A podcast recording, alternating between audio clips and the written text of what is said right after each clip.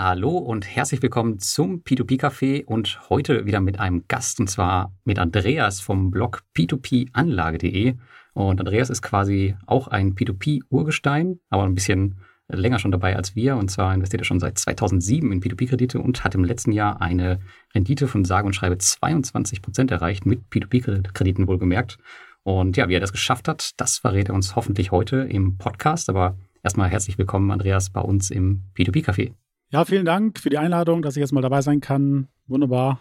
Ja, schön, dass du dabei bist. Und ähm, natürlich ist auch wieder Thomas dabei, der jetzt direkt mit seinen News der letzten Wochen anfangen darf, bevor wir dann zu Andreas übergehen und ihm so ein bisschen seine Geheimnisse hoffentlich entlocken. Äh, erstmal schönen guten Abend, Thomas. Hallo, grüße euch beide. Schön, dass ihr da seid. Und mit mir die tollsten und neuesten und heißesten News teilen. Nee, ist natürlich die totalen Langweiler-News, die ich mitgebracht habe. Ich habe mitgebracht eine News von einer Plattform, wo wir uns eigentlich, Lars, wirklich ungern daran erinnern, dass wir die mal ganz toll fanden. Graudestor. Ja, ja Graudestor, die also haben mich auf jeden Fall der Gründer um den Finger gewickelt damals. Also ich fand die ja wirklich gut. Und ja, was dann daraus passiert ist, wissen wir alle. Hm, manche unterstellen ihnen mittlerweile, dass sie das Prinzip, das Investio von Gruppier übernommen hat, perfektioniert haben. Also Projekte einfach laufen zu lassen und ab und an mal ein paar Cent zurückzuzahlen und so zu tun, als käme da irgendwann mal wieder was zurück und sie wären eben nicht in ausgefallen oder insolvent. Und tja, so langsam werden aber dann doch ein paar Investoren da draußen unruhig oder haben die Nase voll, muss man ganz deutlich zu sagen, und fangen an, eine Action Group zu gründen. Okay. Und da hat mich der Dirk darauf hingewiesen, Grüße an Dirk aus Hannover, den haben wir ja auch schon zweimal im Podcast gehabt. Der hat mir den Link geschickt, packe ich in die Show Notes rein. Also eine Action Group Crowdestor will sich gründen und ich weiß noch aus den Quellen, dass es wohl einen gibt, der auch allein sonst zum Anwalt gehen will und das allein durchzieht. Ja, bin ich mal gespannt. Ich bezweifle ja immer, dass diese Action Groups ähm, irgendwas bringen. Ich bin jetzt persönlich bei keiner dabei, deswegen kann ich jetzt keine Erfahrung berichten, aber so richtig ähm, von guten Ergebnissen habe ich jetzt noch nirgendwo gehört. Naja, ich hoffe ja, dass wir einfach das Handwerk von Crowdestor legen an der Stelle. Oder dieser, diese Form von äh, Insolvenzverschleppung würde ich es mal einfach nennen, frech. Ja, ich glaube, das schaffen die schon selber ganz gut. Das ist nur eine Frage der Zeit. Aber es gibt ja auch Leute, die darauf schwören, zum Beispiel auf Crowdestor Flex mhm. und da äh, ordentlich Geld reinpumpen. Also ja, Mal schauen, lassen. wo das alles noch hinführt. Oder pumpen lassen, ja. Ja, also für, für alle, die ähm, das interessiert, das Thema Action Group, machen wir den Link rein und für uns ist das Thema, glaube ich, ziemlich abgehakt. Ne? Für mich auf jeden Fall. Ähm, ich schreibe die seit, äh, ich glaube, jetzt über anderthalb Jahren schon ab. Also das Thema ist durch, da gibt es keine Rückkehr mehr. Andreas, warst du bei Crowdestor? Wahrscheinlich nicht, oder? Doch, ich war bei Crowdestor, aber nur bei einem der allerersten Projekt. Es war ein Krypto-Projekt. Mhm. Ähm, da habe ich investiert, das ist gut gelaufen. Aber weiter habe ich da nicht investiert. Also es war wirklich nur ganz am Anfang. Ja. Das war vernünftig. Das Krypto-Projekt, der Tesla, das waren so die Vorzeigeprojekte. Und dann kam noch eins und zwei und dann ja, aber wir wollten das gar nicht so vertiefen. Das, start mal mit deinen News, bevor wir den Andreas völlig vergessen. Ja, es gibt noch ein zweites Event dieses Jahr. Und zwar arbeiten wir gerade an der P2P-Konferenz Nummer 2. Die konnte jetzt nicht stattfinden, ganz lange wegen Covid, wo das ja nach 2019 geplant war. Aber jetzt am 1. und 2. Juni, wenn ihr Lust habt, auch du, Andreas, dann könnt ihr nach Riga kommen. Das Ganze findet jetzt aber allerdings statt unter dem Namen FinFeathers 2023. Ähm, FinFeathers deswegen, weil wir dieses Online-Konzept zwischenzeitlich hatten. Und da gibt's dann wirklich zwei Tage ähm, voll P2P-Content äh, mit Afterparty.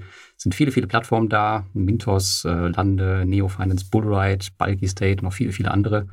Da kommt man sicherlich auf seine Kosten als P2P-Investor und ja, kann mal persönlich nachfragen, wo denn die Gelder sind. Ich weiß allerdings nicht, ob Bonster kommt. Das wäre natürlich auch nochmal interessant, mhm.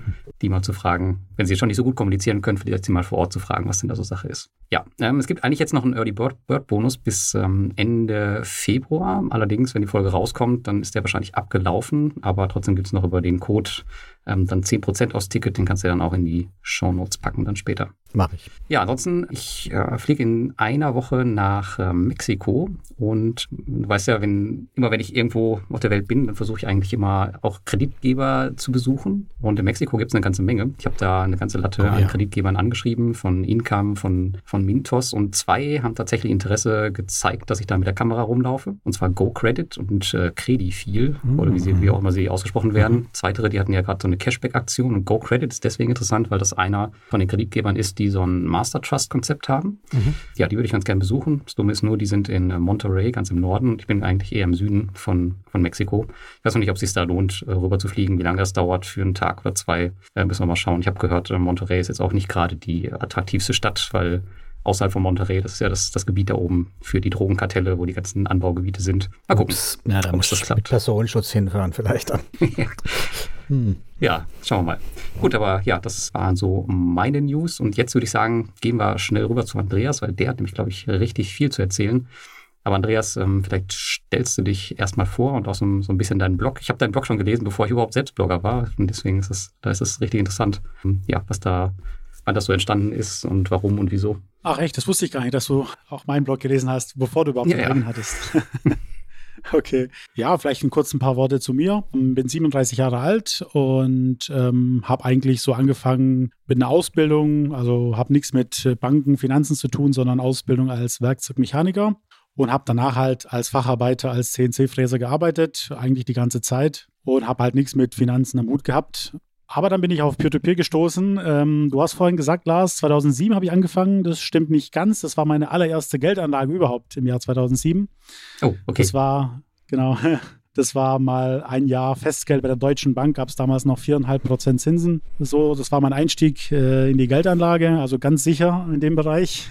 Und dann im Jahr 2008 äh, habe ich dann die erste Plattform, also Aux Money, kennengelernt. Die gibt es ja jetzt mittlerweile so als Peer-to-Peer -Peer nicht mehr. Ja, und habe mich dann auch direkt angemeldet 2008. Fand das ganze Prinzip recht interessant. Und aber habe da nicht investiert. Das war mir dann doch zu risikoreich auf den ersten Blick. Und vor allem gab es damals ja noch viel höhere Zinsen und deswegen habe ich das mal so ad acta gelegt. Mhm. Und erst dann so in 2011, dann habe ich dann gesagt, okay, ich teste es einfach mal, habe mal dann 4000 Euro investiert bei Aux Money in, ich weiß gar nicht, wie viel es waren, so 13 Projekte oder so. Einfach mal investiert und habe es laufen lassen, so zwei Jahre lang und einfach, einfach mal beobachtet, was da alles passiert. Und das war so die ersten Erfahrungen. Oh, da war auch ein Ausfallkredit, habe ich gedacht, okay, das Geld also ist wahrscheinlich jetzt weg. Mhm. Und dann war es auch so, äh, der hat sechs Monate nicht mehr bezahlt, aber dann am Ende, nach den zwei Jahren, tatsächlich kam alles Geld wieder zurück, kein Ausfall und ich dachte, okay, das war jetzt richtig gut. Und das war so halt mein Start, wo ich gesagt habe, okay, das probiere ich jetzt nochmal mit äh, größeren Summen. Und mittlerweile investiere ich sechsstellig äh, in Peer-to-Peer -Peer, ähm, auf vielen verschiedenen Plattformen und habe da schon wirklich über die Jahre viele Erfahrungen angesammelt. Aber bei Aux Money bist du da noch rechtzeitig rauskommen, weil wir haben ja schon viele gehabt hier im Café, auch die über Aux Money nur Schlechtes zu berichten hatten. Einen guten hatte man noch. Also nee, also es war eigentlich ziemlich gut. Äh, insgesamt sind es so 8%, 8 bis 9% Rendite nach Ausfällen, ja. Mhm. Also es ist richtig gut gelaufen. Ich habe letztendlich nur 2% Ausfall am Ende, ja, also unter 2% sogar. Äh, das lief also ziemlich gut, wobei ich aber auch sagen muss, ich habe da auch sehr, sehr viel Zeit reingesteckt, habe dann das Ganze ausgewertet, selektiert. Zum Beispiel Urlaub, also wenn der Verwendungszweck Urlaub war, die liefen am besten. Mhm. Sehr, sehr komisch eigentlich, aber mhm. war halt einfach so. Und dann habe ich auch so selektiert und es lief am Ende ganz gut. Aber für 8%, das war mir dann irgendwie halt zu wenig. Genau, im Ausland gibt es ja dann viel, viel mehr. Rendite in der Regel. Ja, natürlich Risiko auch höher, aber die ausländischen Plattformen, da bin ich dann 2013 da drauf gekommen. Mhm. Genau. Meine erste ausländische Plattform. War wahrscheinlich Pandora, ne? Genau, Pandora war das 2013. Ja. Und da habe ich auch ganz äh, vorsichtig gestartet, weil ich dachte, oh weia, das war jetzt überhaupt meine allererste Erfahrung im Ausland. Äh, das Geld geht nach Estland, oh weia, was ist das für ein Land und so. Vollkommen, vollkommen ähm, vorsichtig. Mhm. Aber wo ich dann gesehen habe mit den ersten Rückzahlungen, dass das Ganze wirklich auch wirklich funktioniert. Und damals, 2013, gab es ja, sagen wir mal, 28 Prozent Zinsen und relativ geringe Ausfallquoten damals. Und das hat man schon nach wenigen Monaten gemerkt, dass das Ding wirklich läuft. Und dann habe ich da auch wirklich größer eingestiegen mit der Zeit. Und dann habe ich auch Money halt das alles rübergeschoben auf andere Plattformen. Genau. Gerade rechtzeitig, ne? Also war das dann mit Überweisen? Ging das damals schon per so ganz normal klassisch SEPA Banküberweisung oder war das noch so Paysera gruscht? Nee, nee, das war ganz normal SEPA-Überweisung. Genau, das Immerhin. war bei Nordor war es immer so, ja. Mhm. Genau. Das okay. war eigentlich ganz gut. Aber auch da habe ich ganz klein angefangen, so, ich weiß nicht, 100 Euro oder 200 Euro, habe das mal mhm. laufen lassen. Klar. Also, weil ich da richtig vorsichtig war, aber mittlerweile nicht mehr so vorsichtig wahrscheinlich. Aber eine Frage dazu, ist die, die Entwicklung für dich bei Bondora nicht heute echt traurig? Weil, ich meine, du kommst von 28 Prozent Zinsen, jetzt kriegst du halt, wenn du nicht neu anmeldest, noch vier. Also, das ist ja wohl, wie siehst du das als, als langjähriger Investor bei Bondora? Genau, also die ersten Jahre waren wirklich super gut und dann, wo halt Bondora langsam, wo sind die Zinsen gesunken, ganz klar, da kommen ja ganz viele Anleger und ist schon eine Entwicklung, wo man sagen muss, für 4, 4 Prozent bin ich nicht bereit zu investieren, ja, also ich habe auch selbst nie in Go and Grow investiert, ja, ich war immer nur in Portfolio Pro investiert und das ging halt in den letzten Jahren kaum voran, ja, also man konnte nur über den Zweitmarkt kaufen aber so über den ersten Markt ging eigentlich gar nichts, weil da, die das ja wirklich runtergefahren haben, ja, von Bondora aus. Ist auch verständlich, wenn die 4% oder wenn es bei 6,75% Interesse gibt, hm, dann können die da so einen Puffer einbauen. Dann brauchen sie und sie haben halt viel weniger Arbeit dadurch natürlich auch, ja. Ja. Warum sollen die auch das Geld liegen lassen für jemanden so wie dich oder auch, auch mich, ne? wenn sie da viel mehr mit dem 6,75% selber behalten können? Ja, ja, die Rendite war einfach richtig gut in Portfolio Pro, wobei ich da auch mit Spanien auch am Anfang reingefallen bin, muss ich sagen, weil ich da gedacht habe, okay, da gab es ja nicht so hohe Zinsen und ich dachte, das muss ja gut sein. Und da habe ich auch äh, so einen Testballon gehabt in Spanien, das war ganz am Anfang 2014, glaube ich, muss das gewesen sein. Mhm. Und da sind auch so fast alle auch, auch ausgefallen. Und in der Slowakei natürlich auch. Da haben sie, waren sie ja auch. Und da habe ich dann schon gemerkt, okay, Estland läuft wirklich am besten bei Pandora. Also die anderen Länder waren dann schon am Anfang recht, äh, recht risikoreich. Mhm. Ja. Das ist aber wieder ein, ein schönes Zeichen, ähm, dass die Heimatmärkte, dass man sich da echt immer drauf konzentrieren sollte. Zuallererst bei den P2P-Plattformen ist ja bei Esteco jetzt ähnlich, dass die Märkte, die man zuletzt aufgebaut hat, dass die halt am ehesten vor die Hunde gehen, weil sie halt wirklich ja im Heimatmarkt ihre ähm, Kernkompetenz. Mhm. Kernkompetenz haben, genau, ja. Das ist wirklich bei, bei mehreren Plattformen so, dass man dann, wenn die expandieren, dann muss man wirklich echt aufpassen, äh, erstmal wirklich testen, ob das wirklich auch wirklich funktioniert, weil ich weiß gar nicht, ob es da wirklich eine Ausnahme gibt, aber bei lief meistens nicht so gut. Ja, ja. gut, ja. Ähm, vielleicht noch eine Frage zu deinem ähm, Portfolio. Du hast gesagt, du hast sechsstellig oder bist sechsstellig in P2P-Kredite investiert. Was hast du denn für ein, für ein Ziel mit deinem Portfolio? Also lässt du dir die Zinsen zum Teil auch ausschütten? Also lebst du davon ein bisschen oder baust du das alles auf für das Alter oder für, für wann auch immer? Ich würde sagen, ich bin jetzt in der Phase Vermögensaufbau, also noch nicht Vermögenssicherung, ja, also, aber zum Teil geht es jetzt langsam, dass ich sagen muss, okay, ein Teil sollte jetzt nicht mehr so risikoreich anlegen. Also wirklich mit jedem Monat versuche ich das Risiko ein bisschen rauszunehmen, ja. Das bedeutet, von Peer-to-Peer -Peer ein bisschen äh, abzuschichten. Ich habe ja vom gesamten Vermögen mehr als 50 Prozent in Peer-to-Peer. Das würde ich jetzt niemandem empfehlen, der jetzt gerade anfängt oder so. ähm, deswegen ist es schon so, dass man da wirklich entweder ja wissen muss, was man da macht und auch halt natürlich damit rechnen muss, dass auch mal was Größeres passieren kann, wo dann halt viel, viel Ausfall stattfindet. Ja. Äh, mein Ziel ist halt einfach passives Einkommen und es funktioniert auch derzeit. Genau. Dann hast du aber schon umgeschichtet, Andreas, oder? Als wir uns mal unterhalten haben, da war noch mehr. Wohin schichtest du denn dann um? Was ist dein sicherer Hafen in Anführungszeichen? Sicherer Hafen, aber da bin ich noch ganz am Anfang. Das wäre jetzt 10, aber das wäre dann sozusagen eine sehr langfristige Anlage, ja. Boah, sicher in Anführungszeichen, aber sehr. sehr Kommt auf die Aktien an, ja. ja, Tesla, Nikola. Ja gut, das jetzt vielleicht nicht, aber zumindest äh, wäre das dann halt so gesehen, das kauft man einmal, lässt man liegen. Das wäre dann sozusagen, wenn es gut läuft für die Rente so gesehen. Ja, weil Peer-to-Peer, das ist so schnelllebig. Da weiß man nicht nächstes Jahr, ob es die Plattform noch gibt oder in zwei Jahren. Und ich würde schon sagen, Peer-to-Peer ist ja schon sehr risikoreich. Jetzt war nicht so schwankend. Das ist ja das Tückische, mhm. dass dann die meisten denken, okay, es läuft ja ein Jahr, zwei Jahre und dann investieren die dann mehr. Aber kann ja schnell was passieren, dass meine Plattform ausfällt oder so. Und deswegen und ich versuche auch gleichzeitig im Peer-to-Peer-Portfolio ein bisschen das Risiko rauszunehmen. Aber das geht wirklich nur sehr langsam, weil ich dann immer, ja, ich gucke halt äh, Rendite-Risiko-Verhältnis, wie das ausschaut. Aber wie gesagt, wenn man halt länger investiert, äh, sollte man schon gucken oder gucke ich halt danach, dass ich dann mit, mit den Jahren immer mehr in eher sichere äh, Werte investiere, genau. Hm. Verrätst, du, verrätst du unseren Zuhörern noch dein, dein Alter, wenn du, wenn du magst? Dann kann man das als Orientierung nehmen, wann du jetzt versuchst, so ein bisschen sicherer anzulegen. 37 äh, bin ich jetzt aktuell. Und okay. ja, ich würde sagen, das passiert eigentlich automatisch, ähm, dass ich jetzt äh, Jahr für Jahr halt versuche, so das Prozentuale ein bisschen zu verringern. Im, Im Endeffekt kann man sogar sagen, könnte man es sogar stabil halten, das Peer-to-Peer-Portfolio und alles, was halt an Überschuss kommt, dann umschichten sozusagen. Und dann entwickelt sich das auch gleichzeitig, dass der Anteil immer weiter sinkt. Ganz am Anfang war ich dann schon recht hoch investiert, also wirklich an die 100 Prozent. Mhm. Aber das war wirklich nur in der Anfangszeit. Jetzt versuche ich da wirklich, äh, ja, weil es kann wirklich schnell passieren, dass da mal eine ganze Plattform äh, in Probleme kommt. Ja. Machst du dann Einzelaktien oder nimmst du dann Aktienkörbe? Bisher Einzelaktien, genau. Wobei ich auch denke, MSCI World macht Sinn. Da versuche ich mich auch jetzt einzulesen, kenne mich einfach nicht so gut aus jetzt in Aktien. Hm. Deswegen, ja, langfristig gesehen schon. Aber jetzt da irgendwie so recherchieren oder so. Weil sonst musst du ja jetzt dann noch neue nicht. Baustelle schaffen. Ne? Wenn du anfängst Einzelaktien, dann musst du dich ja da auch genauso auf dem Laufenden halten, weil ne, kein Unternehmen überlebt 20 Jahre so meistens in der Form, wie es mal Genau, war. genau, das ja, ist kannst halt einfach so. eine McDonalds kaufen. Das kann man schon ganz gut laufen lassen. Genau, da- ich versuche dann wirklich äh, auf solche, solche sozusagen sichere Aktien. Hm. Genau. Jetzt nicht solche Hightech oder irgendwelche Spekulationen, so und wenn dann Aktien, dann halt die eher sicheren, die es halt schon 20, 30 Jahre gibt, äh, vielleicht auch mit Dividenden oder so. Ja, dann kann man da auf jeden Fall äh, in diese Richtung gehen, ja. Mhm. Wollen wir mal in dein Portfolio reingehen, mal die Top-Position durchgehen, bevor du uns noch mehr zu deinen ganzen Strategien verrätst? Weil ich meine, auf 22 Prozent kommt man ja nicht so als passiver Investor, wie das der Lars ja gerne macht. Ne? Wahrscheinlich Genau, nicht. also passiv ist alles andere als passiv dann, genau, das ist dann schon aktiv, was wir da machen. Wir können gerne mal, also ich kann gerne mal gucken, die Top 10 Plattformen. Ich habe jetzt Mhm. mal die Top 10 ausgesucht bei mir und ma- mach die mal halt alphabetisch durch. Mhm, machen wir. Genau, die erste Plattform wäre Afranga. Also da habe ich jetzt nicht am meisten investiert, aber die ist halt unter den Top 10 dabei. Da bin ich seit äh, Juni 2021 dabei. Ich denke, ihr seid auch investiert, oder? Ja, ich krieg nichts mehr. Also ich krieg keine Kredite mehr, egal was ich mit meinem Auto-Invest anstelle. Mach ständig neue, kommt nichts.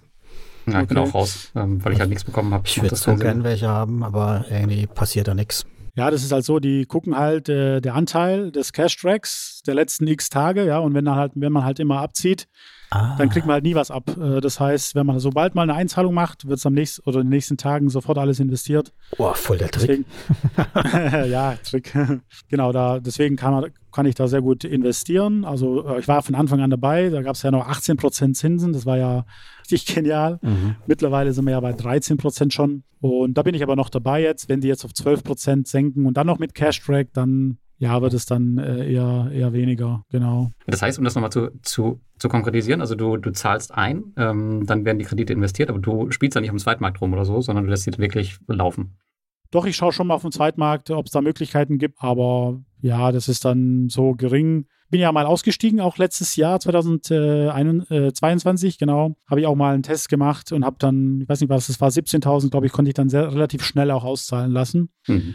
Weil ich das halt auf eine andere Plattform umgeschichtet habe. Aber mittlerweile bin ich ja wieder eingestiegen, wo ich gemerkt habe, das funktioniert. Also wenn ich da jetzt einzahle, viele zahlen ja wirklich nur aus und haben dann äh, so relativ geringen Cash-Track, ja, und das heißt, der investiert nie.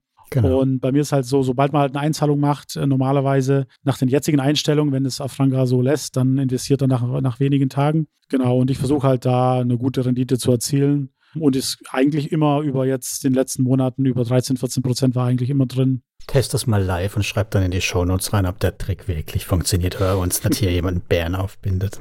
Achso. ja. Hast du bei Afranga nachgefragt oder äh, wie bist du darauf gekommen? Nee, das habe ich auch äh, so gehört von anderen Anlegern, wo die gesagt haben, die hatten also praktisch 100% Cash-Track und so, es wurde sofort nach drei oder vier Tagen wurde dann investiert, ja, also oder zum Beispiel, wenn jemand eine neue Einzahlung macht, ja, das heißt nicht sofort am nächsten Tag vielleicht, aber ich denke mal, das wird so die, die letzten x Tage wird halt genommen, vielleicht die letzten sieben Tage oder so und wenn halt der Cash-Track ansteigt auf über 50 Prozent zum Beispiel, dann wird halt dann investiert und so gehen halt die kompletten Anleger durch, so viel wie halt dieses Angebot da ist. Mhm. Ja, deswegen ist so aus Erfahrung halt äh, bisher. Aber es kann sich, wie gesagt, ja schnell ändern, wenn die irgendwas an dem, am Auto-Invest ändern oder so. Ja. Ich werde berichten. Ich habe jetzt mal ein bisschen eingezahlt. Mal gucken, ob das was verändert. ja, das sollte aber dann schon, Cashback sollte dann schon also 20 Prozent oder Ja, 30. das sind dann auch 20, wenn ich das, wenn das dazu kommt. Was hast du Ja. jetzt gerade parallel eingezahlt? Ja, genau. Ich habe jetzt parallel eingezahlt hier einfach mal. Wahnsinn. Ja, so, hier, hier, wir, wir tun hier alles für die Hörer. Ja, also auch, Ach so. auch live einzahlen. Habe ich gleich mal eingezahlt. Jetzt bin ich über 20 Prozent mit dem Eingezahlten und dann mal schauen. Berichte. Da bin ich auch mal gespannt, ob das dann klappt, auch bei dir. genau, das war Gut. jetzt das Thema Afranga. Dann die zweite Plattform ist Bondora immer noch, äh, weil ich da auch im Zweitmarkt aktiv bin. Da kaufe ich auch ausgefallene Kredite oder auch grüne Kredite, die auch laufen. Und auf dem ersten Markt gibt es da jetzt keine Möglichkeit mehr. Auch in den letzten Jahren war das immer, immer weniger. Wirklich nur so 1 Euro Anteile konnte man nicht äh, zulegen oder reinvestieren. Und deswegen gehört Pandora immer noch zu den Top 10 Plattformen, wobei es wirklich jetzt schon absehbar ist, dass es äh, nicht mehr lange sein wird, weil einfach es keine Möglichkeit mehr geben wird. Ja. Deswegen wird, wird man, werde ich mich da verabschieden müssen, automatisch irgendwann mal, wenn es keine Möglichkeit mehr gibt, Mhm. weil die 4% oder die ja, 4% wäre mir zu gering, äh, da jetzt zu investieren für das Risiko. Ja. Wären die 6,75 Prozent auch zu gering aktuell? Ja, das wäre mir auch zu gering, mhm. weil Portfolio Pro eigentlich fast immer mehr gebracht hat. Natürlich ist es Aufwand und so weiter und dann gibt es halt die Ausfälle und da wird auch wieder was abgeschrieben von Bondora. Aber das ist so, so eher hobbymäßig, dass ich mich da so hineinfuchse, äh, zumindest versuche, das Ganze auszuwerten. Ähm, welche Kredite fallen jetzt aus? Zumindest in der Anfangszeit war das so, wo ich angefangen habe. Äh, das war 2013, das ist ja jetzt schon knappe zehn Jahre her. Da, da gab es ja noch kein richtiges Rating und dann habe ich auch so ein eigenes Rating erstellen können mit den Daten, die Bondora geliefert hat. Aber jetzt mittlerweile muss man sagen, ist, ist Bondora da wirklich sehr, sehr gut mit dem Rating. Also sie können das sehr gut abschätzen. Ähm, aber wie gesagt, sie steigen ja jetzt um auf dieses nur Bondora Go and Grow. Mhm. Und deswegen wird es sich, werde ich dann das umschichten müssen im Laufe der Zeit. Ja. ja. Dann haben wir Eskedit, äh, da bin ich, gehört auch unter den Top 10 Plattformen. Da habe ich 2021 angefangen und habe da jetzt auf äh, 100.000 Euro äh, erhöht im letzten Jahr, über das ganze Jahr verteilt. Das ging also so Schritt für Schritt, nicht auf einmal und bin da auch relativ äh, zufrieden. Ähm, bekomme da meine 12, 13 Prozent. Ich denke, ihr seid auch bei Skredit mhm. investiert, denke ich, nehme ich an. Mhm. Genau. Und weil ich halt den Kreditgeber kenne, Cream Finance, schon, ich habe ja in die schon investiert 2016, da waren die ja zu Mintos gekommen als einer der ersten Kreditgeber und deswegen sind die so mir bekannt seit mehreren Jahren und äh, verfolge ich die, äh, die Geschäftsergebnisse und genau, da kennt man einfach schon so die Entwicklung und deswegen bin ich da zuversichtlich, wobei man ja nie wissen kann, sogar der beste Kreditgeber kann ja sehr schnell in Schwierigkeiten kommen. Deswegen keine Anlageempfehlung, aber äh, bei mir gehören die zu den Top 10. Ja. Also wir können natürlich auch jetzt schon ein Disclaimer reinhauen, dass wir keine Anlageberatung hier machen, keine Empfehlung raushauen, dass nur unsere Meinung ist und wir hier nur unsere Ideen weiter präsentieren. So, auch erledigt. Aber zuerst getippt, pass mal auf. Ist es nicht so, dass Sie auch nur Kreditvermittler sind, dass Sie gar nicht wirklich von äh, Cream Finance oder zu Cream Finance richtig gehören? Ich das richtig? Äh, das, sind die, das sind die gleichen Gründer, also die gleichen ja, Gründer haben Eskedit gegründet, genau. deswegen eigentlich gehören sie zusammen, aber eigentlich sind sie auch ein bisschen extra, ja.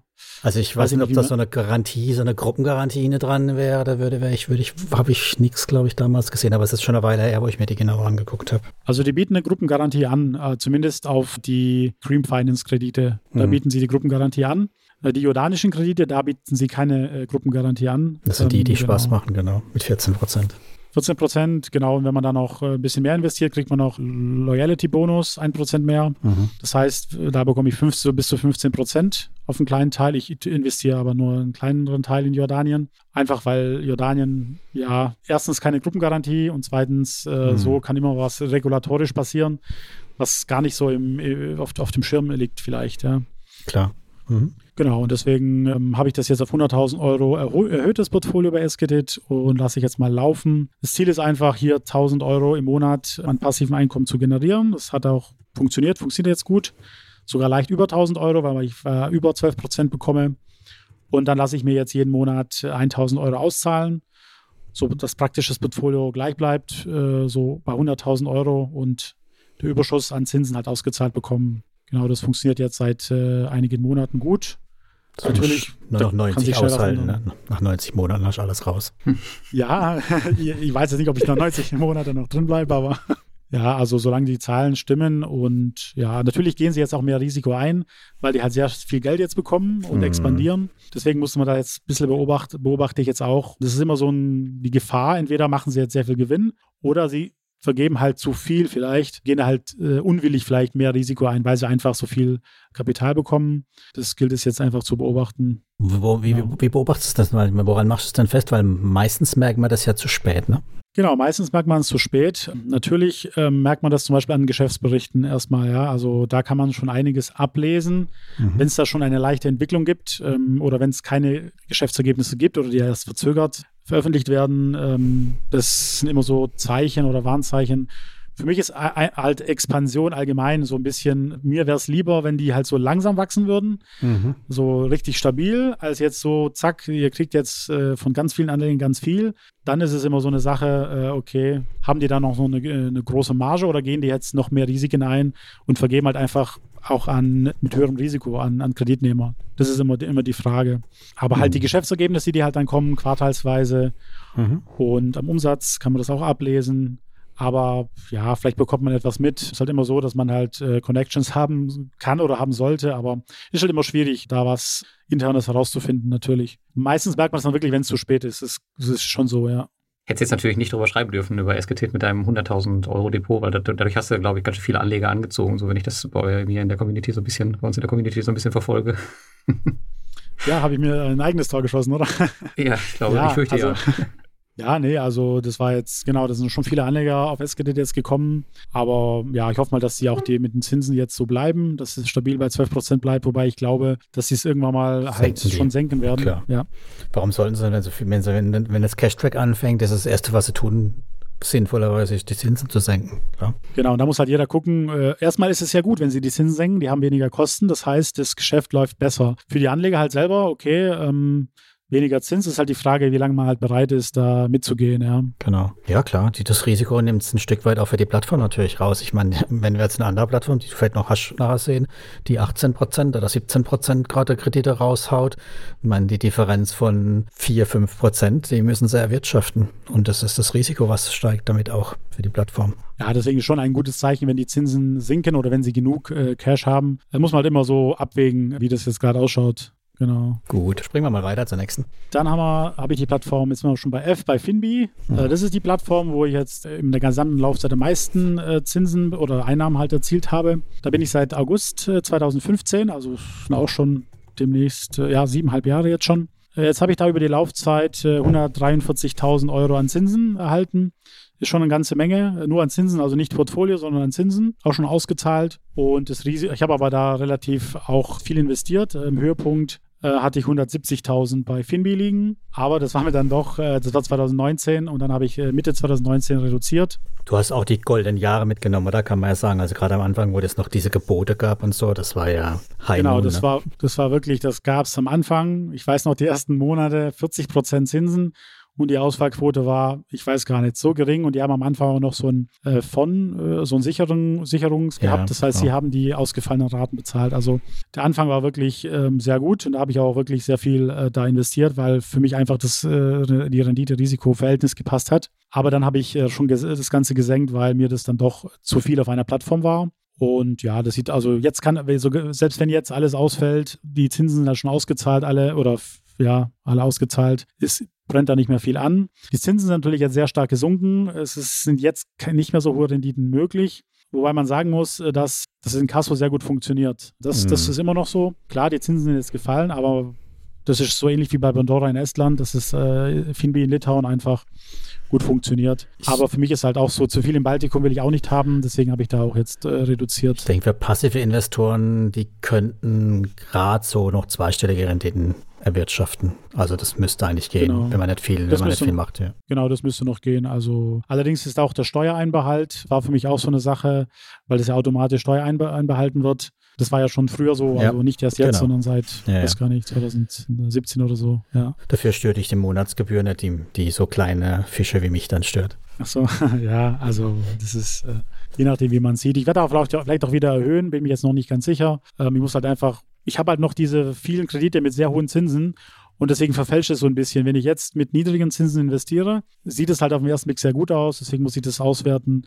wie das wirklich für, nur für die neuen äh, Darlehen wirklich aussieht. Ja. Du hast ja auch die Zinsen, du hast auch, du hast auch die Klasse mitgenommen, die die höchsten Zinsen haben. Du wolltest ja gar nicht unbedingt die sicheren Kredite haben dort, ne?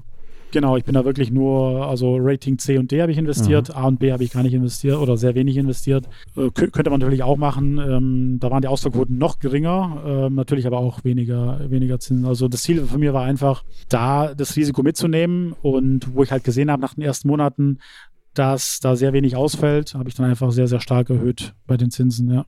Mhm.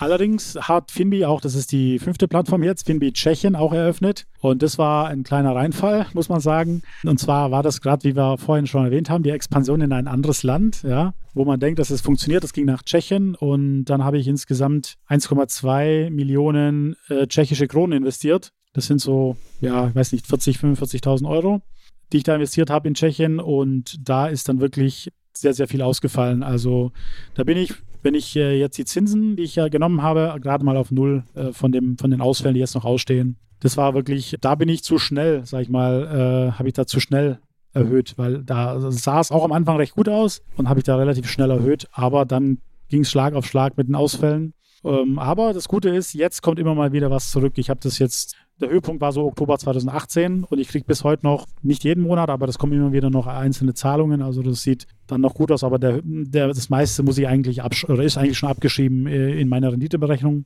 Mhm. Und alles, was jetzt noch kommt, ist halt das noch oben drauf, wobei ich nicht mehr mit viel rechne jetzt nach so vielen Jahren. Da wird nicht mehr viel zurückkommen. Sind die noch aktiv in Tschechien oder ist das nur noch verwalten vom Rest. Nee, nee, die, die verwalten es nur noch und die haben auch angeboten, mir das Portfolio, Portfolio abzukaufen äh, mhm. äh, für 95% Abschlag.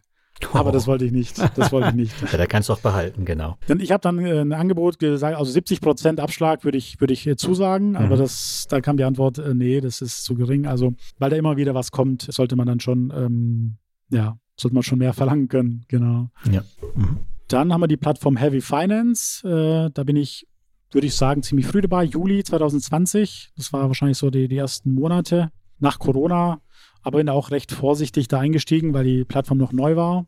Ähm, ich bin da eingestiegen eigentlich, weil der CEO von Finbi das gegründet hat ähm, und ich ja da relativ gute Erfahrungen gemacht habe äh, beim, bei Finbi in Litauen und habe da jetzt mit, mittlerweile auch ein bisschen mehr erhöht in Heavy Finance. Einfach, ja, die haben zwar keine Rückkaufgarantie, aber halt Besicherungen und wo ich mich halt konzentriere, ist Besicherungen, dass es mit Land besichert ist, weil das einfach leichter zu verkaufen, also im Falle eines Ausfalls sieht es dann mhm. besser aus, wenn es Land ist, so zumindest meine äh, bisherigen Erfahrungen. Bei den großen Maschinen ist immer so eine Sache, äh, wird nicht, nicht immer das äh, erlöst, was dann auch als, äh, wie das bewertet wurde. Mhm. Deswegen so gucke ich, dass es entweder mit Land bewert, äh, besichert ist ähm, und natürlich einer relativ äh, hohen Prozentzahl auch. Also du nimmst auch nur die Besicherten, du lässt auch die Unbesicherten alle links liegen, weil da kommen ja ganz viele im Moment, auch Unbesicherte. Genau. Hm. Ich habe die Unbesicherten getestet, habe ich auch teilweise investiert, aber jetzt mein Fokus äh, wirklich die Besicherten, weil man wirklich merkt, dass die dann auch wirklich dann zahlen. Ich habe äh, schon einige Ausfälle bei mir im Portfolio, mhm. aber zum Beispiel ein Jahr, ein, ein, ein Kredit, der hat ein Jahr gar nichts bezahlt und dann ging es durchs Gericht und jetzt äh, gab es äh, eine Zahlung von drei Monaten oder so. Also man sieht schon, wenn, er, wenn, wenn es besichert ist und es durchs Gericht geht, dass da in Litauen wirklich es gut läuft. Mein, mein, also ich habe jetzt das meiste in Litauen investiert. Die sind ja mittlerweile in mehreren Ländern auch. Mhm. Ähm, Polen und äh, weiß ich gar nicht, Portugal. Ja. Da habe ich auch testweise investiert. Aber Litauen läuft, zumindest äh, sind sie am längsten dabei, genau. Und da läuft es eigentlich gut. Man muss sich natürlich bewusst machen, dass man da Ausfälle hat ja, und nicht einfach blind investieren. Also das dauert auch wirklich lange. Das kann, kann wirklich sehr lange dauern, bis da was zurückkommt. Da muss man wirklich Geduld haben. Und das Gute ist, man gibt, es gibt ja auch noch Verzugszinsen, die sind auch gar nicht so niedrig. Das heißt, wenn dann mal eine Rate kommt, dann kommen die Zinsen, dann kommen noch die Verzugszinsen. Soweit ich weiß, sind das 36 Prozent Zinsen, Verzugszinsen. Wie viele Projekte hast du da? Also was ist denn so die Größenordnung, wo man da so einplanen sollte aus deiner Sicht? Ja, ich würde, äh, die haben ja sehr viele Projekte dieser Listen. Also da kommen ja fast jeden Tag, mhm. vielleicht oder jeden zweiten Tag ein neues Projekt. Also da sollte man schon äh, 50 Projekte haben, dass man gut diversifizieren kann. Und es dauert natürlich die Zeit. Also es ist jetzt nicht so, dass man einmal einzahlt und alles wird direkt investiert, sondern da sollte man schon das Ganze wahrscheinlich auch aufteilen, ein bisschen auf mehrere Einzahlungen. Ähm, aber jetzt natürlich der aktuellen wirtschaftlichen Lage sind die Verzüge natürlich jetzt gestiegen. Das muss man auch sagen, ja. Mhm. Gerade weil die Farmer jetzt halt die höheren Kosten auch haben und dann einfach, wenn die halt keine Ahnung, zu, von Heavy Finance einfach sehr viel geboten bekommen, nehmen sie es wahrscheinlich auch alle alles an. Und äh, ja, es kann schon sein, dass sie dann zu viel. Das hat uns ja jetzt schon verkauft, dass das hier für die Pharma ja auch nicht schlimm ist, weil ja die Inflation in beide Richtungen wirkt, auch auf die Verkaufspreise. Aber, aber verzögert, ne? Also dass ähm, mhm. die Pharma kriegen das halt erst später und deswegen brauchen die die Zwischenfinanzierung. Ich glaube, das hatte der Typ von Lande auch gesagt. Stimmt, von Lande war es auch, ja. Mal gucken. Mhm. Genau, und da gibt es auch einen zweiten Markt bei Heavy Finance. Der ist jetzt also, also der war jetzt beschränkt. Bis vor kurzem äh, ging nur 10% Abschlag. Und das haben sie jetzt geändert. Jetzt kann man da wirklich auch höhere Abschläge einstellen. Und da bin ich auch aktiv, dass ich äh, abkaufe von anderen Anlegern mit, mit teilweise sehr hohen Abschlägen. Es geht 20% 30% Abschläge wo halt die Anleger wahrscheinlich denken, da kommt jetzt nichts mehr. Und wenn man halt Geduld hat, ähm, dann kriegt man dann plötzlich die ganze Rate von einem ganzen Jahr zurückgezahlt. Hm. Natürlich nicht überall, aber das kann sich dann im Endeffekt schon lohnen. Also auch da musst du dann nicht nur bei einem, sondern dann machst du es dann halt auch bei mehreren, damit sich in, in Summe dann wieder rechnet. Ne? Genau, die, die, die gibt es auch dann äh, höhere Summen. Also da gibt es teilweise ja 500 Euro Gebot oder so. Und dann kaufe ich dann halt so einen 500 Euro Kredit mit Abschlag halt auf. Ist natürlich ein großer Brocken. Mhm. Und muss man halt gucken, es kann wirklich sein, dass es zum Totalausfall dann auch wirklich kommt.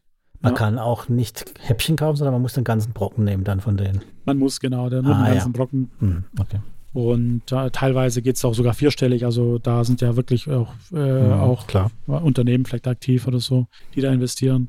Und deswegen gibt es auch eine gute Möglichkeit. Und ja, muss man einfach so das Risiko abschätzen, ob es sich wirklich lohnt. Ist es wirklich so aktiv? Also hat jetzt nichts mit passiv investieren zu tun. Kann man natürlich auch. Und muss man halt Geduld dann haben, wenn man passiv investiert. Genau. Mhm. Okay, dann. Dann habe ich nächste Plattform Juvo Group. Da bin ich auch schon seit 2016 dabei mal mehr, mal weniger. Das, das schwankt immer hin und her. Am Anfang gab es noch ähm, höhere Zinsen, dann wieder ein bisschen weniger und so weiter. Also da bin ich jetzt auch investiert. Genau, das ist Eurogroup.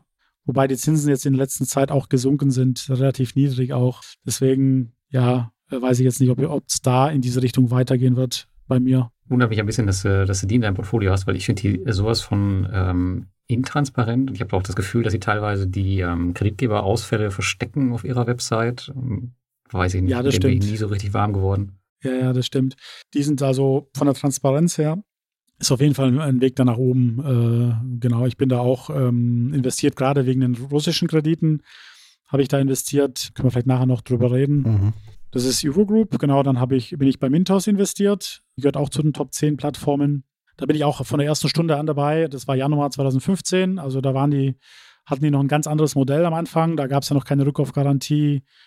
Da gab es diese Immobilienkredite von Hippocredit, wenn ich mich richtig erinnere, genau. Mhm. Und dann haben die ja umgestellt auf Rückkaufgarantie und bei Mintos aktuell äh, schwankt es bei mir zwischen 50 äh, und 100.000 Euro. Je nachdem, wenn es jetzt eine gute Cashback-Aktion gibt, ähm, stocke ich auf. Und das schwankt halt immer so wieder. Also bei mir ist sowieso das ganze Portfolio so irgendwie immer, immer im Wandel. Die, die von ein paar Plattformen wird abgezogen, dann gibt es da mal eine Aktion. Also ist sehr, sehr aktiv alles. Mhm. vielleicht nicht für jeden. Die meisten wollen ja vielleicht ihre, nur ihre Ruhe haben und einfach nur passiv investieren. Ja, bei mir ist es eher so aktiv, dass ich da auch im Zweitmarkt aktiv bin. Das heißt, du pickst bei mir das auch ganz gezielt Kreditgeber raus. Genau, da konzentriere ich mich auch wirklich auf nicht so viele, auf wenige. Das war schon von Anfang an so. Und bisher bin ich damit auch gut gefahren. Also ich habe fünfstellig an Zinsen und äh, 16 Euro aktuell in Recovery. Das heißt, das sieht da wirklich sehr gut aus. Mhm.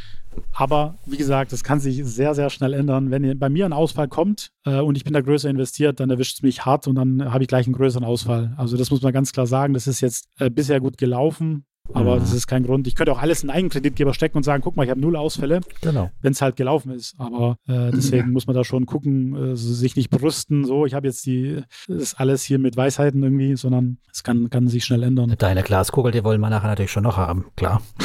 ja, das äh, weiß ich jetzt nicht. Ob man wie, da wie genau checkst was, du die, ähm, die Kreditgeber auf Mintos? Wie checkst du die durch oder worauf achtest du? Worauf ich achte, ist, äh, sind die Geschäftsberichte. Ich, also ich nehme, da nehme ich wirklich Zeit. Äh, ich versuche das Geschäftsmodell zu verstehen. Ich lese mir das, das komplette Geschäftsbericht durch und gucke mir die letzten Jahre an, wie es da gelaufen ist. Dann schaue ich mir an, sind die transparent in dem, in welchem Markt sind die, ähm, sind die gerade am Steigen oder sinkt der Umsatz vielleicht gerade? Ähm, haben die irgendwelche Anleihen laufen äh, in den letzten Jahren oder ja, einfach auch zu wissen, wieso kommen die jetzt, wieso holen sie sich jetzt Geld über Mintos? Oder wieso machen sie keine Anleihen? Vielleicht sind sie noch zu klein dafür oder die Zusatzkosten sind denen, sind denen zu hoch. Also da gucke ich schon das Ganze durch. Und natürlich ist mir wichtig, dass es die schon länger am Markt gibt. Wie jetzt zum Beispiel Eleving Group, die sind ja auch ziemlich die größten jetzt, fast die größten bei, bei Mintos, die gibt es auch schon sehr, sehr lange. Das heißt, wenn die so groß sind, keine Garantie, aber wenn die, die haben halt mehrere Möglichkeiten. Die haben halt Anleihen laufen, die sind bei Peer-to-Peer. -Peer. Und eine Sache, auf die ich auch sehr achte, ist, wie viel Prozent ihres, ihrer vergebenen Kredite holen sie auf Mintos. Ja, also es gibt ein paar Kreditgeber, die haben wirklich sehr, sehr viel auf Mintos. Sie investieren sich praktisch fast nur noch über Mintos und das finde ich re relativ risikoreich. Ja. Wenn es gut verteilt ist, über Anleihen, über, keine Ahnung, über, über eine Bank äh, teilweise oder private Investoren ist es immer besser, ähm, als wenn jetzt alles wirklich über Mintos läuft. Wie viel holt sich Creditstar über Mintos? Creditstar äh, hatte in Anfangszeiten, also bei Corona-Zeiten waren es nur 20 Prozent. Ähm, war jetzt nicht so viel, hat sich aber jetzt deutlich erhöht. Die sind jetzt, man muss ja auch Ländermarke dazu rechnen. Mhm. Mit Ländermarket und mit Mintos sind sie deutlich über 50 Prozent. Ähm, die haben ja noch ein Anleihen laufen. Ähm, also ja, das hat sich jetzt in den letzten Jahren deutlich erhöht. Aber sie haben jetzt, bei Gridstar muss man natürlich schauen, ja, ob das jetzt ein Ausfall wird. Ich denke, es ist ein Ausfall. Also ich, ich ziehe es bei mir schon ab als ein Ausfall, ähm, weil die halt einfach den Zahlungsverpflichtungen nicht nachkommen. Auf Mintos. Mhm. Auf Mintos, genau. Bei Ländermarke mhm. läuft alles gut äh, bisher. Da zahlen sie ja ganz normal. Gut, aber bei Mintos habe ich, haben sie bei mir auch äh, in dieser Zeit relativ viel, viel schon zurückgezahlt. Ich hatte letztes Jahr irgendwie 4000 irgendwas bei Credit Star und bin jetzt bei, bei 2000, 2500 ungefähr. Also da haben sie schon in dieser Zeit relativ viel zurückgezahlt von den ausstehenden Zahlungen. Also die Zahlungen kommen halt einfach nur verzögert. Ist halt die Frage, ob die da, ob's, mhm. ob sie da erwischt oder ob die da eine andere Finanzierungsquellen erhalten oder nicht. Ja. Mhm. Okay. Die holen sich ja jetzt ihr Geld über Monefit, über den ähm, Pandora Goenko Clone. Ich habe gehört, da haben sie recht viel eingesammelt in den ersten Monaten. Den Smart Safer. Mhm. Ja. ja, 7% gibt es da, glaube ich, gell? Ja. Plus ja, 2% genau. Cashback jetzt am Anfang. Die ersten ah, okay. 60 Tage. Ich fürchte, dass da auch viele dann ihr Geld blitzartig abziehen. Ne? Nach den 60 Tagen. Achso, das ist nur ausnutzen für ah, ja. Cashback. Also ja, das so eine These, die ich auch für mich aufgestellt habe. Ne? Ich mhm. meine, 2% Cashback in 60 Tage plus die 7% in der Zeit, kann man sich ja ausrechnen, was es im Jahr heißt. Ja, das, das lohnt sich dann schon, wenn man dann wieder rauskommt, genau, wenn die das, wenn die weiter existieren. Wahrscheinlich der, der frühe Vogel und so, ne? Genau, immer von, zu den ersten gehören, das wäre immer gut, ja. Ja, die Welle habe ich oft nicht geritten. Ja. Aber gut, lass uns mal weiter reiten. Nach Mintos genau, kommt. Dann kommen wir die neunte Plattform, das ist Omaraha. Mhm. Da bin ich auch schon relativ dabei. Ist eigentlich relativ unbekannt, obwohl es sie schon so lange gibt. Gibt es kein Affiliate-Programm? Genau, ja, wahrscheinlich deswegen. Seit 2015 bin ich dabei, sind jetzt schon über acht Jahre dabei. Wobei am Anfang habe ich da relativ gering investiert, einfach weil der Bondora besser lief, habe ich dann äh, Omaraha irgendwie beiseite gelassen. Aber jetzt halt gemerkt, dass, oder vor, ich sag mal, während Corona lief es eigentlich ziemlich gut. Vor dem Ukraine-Krieg auch noch, aber jetzt seit dem Ukraine-Krieg, so mit einer Verzögerung von ein paar Monaten, mhm. habe ich dann doch äh, erhöhte Ausfälle ähm, und habe da auch einstellige Renditen. Negativ noch nicht. Echt einstellig ähm, sogar schon? Okay. Genau, einstellig teilweise. Ähm, zum Beispiel jetzt im Januar waren es, glaube ich, irgendwie 500 Euro, also nach den Ausfällen irgendwie 500 Euro äh, an Zinsen, wobei ich glaube über 1000 Euro war als Ausfall war. Äh, das ist ja so bei Omaraha, dass die ja automatisch verkauft werden. Genau. Von Omaraha kann man nichts dagegen tun. Da gibt es auch keinen Zweitmarkt. Und das ist halt, die, die hat schon ziemlich viele Nachteile. Äh, man kann halt nicht reagieren. Ja, das ist, das ist der große Nachteil und muss einfach vertrauen, dass das Ding läuft. Und man, ich investiere da in fünf Jahre, fünf Jahreskredite und kann vorher nicht aussteigen. Und ähm, deswegen. Du nimmst nur die ganz langen, oder was? Du nimmst die anderen gar nicht. Genau, ich konzentriere mich auf die langen, da einfach da die Rendite normalerweise, also zumindest in der Historie am besten war. Lass mich raten, mit der schlechtesten Bonität und den höchsten Zinsen. Nein, das stimmt diesmal nicht. okay. Das habe ich so wirklich so, ge, so gestartet, aber es gibt bei der besten Bonität immer die höchsten Zinsen. Also ja, ja. Mhm. Früher, die Nachfrage ist einfach ähm, zu gering. Deswegen nehme ich da eigentlich nur die besten zwei Ratings. Sie haben vier Ratings und ich mhm. nehme die besten zwei. Genau, aber da bin ich jetzt am Entsparen seit dem Ukraine-Krieg, weil für mich klar war, dass es sie wirklich treffen wird mit äh, Estland und der Slowakei. Und das hat mich da auch richtig gemerkt, dass die Ausfälle jetzt ansteigen. Und das, das reduziere ich jetzt, lasse ich jetzt mal auslaufen. Auslaufen wird es nicht so schnell gehen, aber runterlaufen. Mhm. Und werde dann halt mal gucken, ob ich dann wieder einsteige langsam oder reinvestiere langsam. Also laut, laut Ihrem Portal habe ich noch 14 Prozent im Januar gehabt, der, der Zinssatz, was da, der XIA, was Sie da hinschreiben. Ja, okay. Für die letzten zwölf Monate, aber bin ja nicht so lange dabei wie du jetzt erst zwei Jahre knapp. Also von daher. Ja, die ist auch relativ kompliziert in der Bedienung. Mhm. Finde ich jetzt gar nicht gut wie das in der Bedienung ist. Muss man sich wirklich eingewöhnen. Ist nicht ja, für jedermann, ja. Stolpern viele drüber. Also ich glaube auch nicht, dass es deswegen große Freunde draußen finden. Vor allem halt auch dieses Ausfallkonzept und so. Das mögen die Leute ja auch nie. Nix Buyback und so, sondern tatsächlich ein Ausfall. Nur ein Teilrückkauf. Der Rückkauffonds ist ja auch äh, volatil. Das ist ja gar nicht sicher, dass es immer 70 Prozent sind. Das kann ja runtergehen. Hoch wahrscheinlich genau. nicht mehr. Ne? Auf 60 Prozent. Genau, Genau, das war in der Corona-Zeit, haben sie es verringert auf 55 äh, Prozent eine Zeit mhm. lang. Und das ist, wirkt sich dann schon auf die Rendite dann stark aus. Und es ist keine 100% Rückkaufgarantie. Man könnte sagen, so eine 60% Rückkaufgarantie mit variabel, dass sie das immer wieder äh, verschieben können.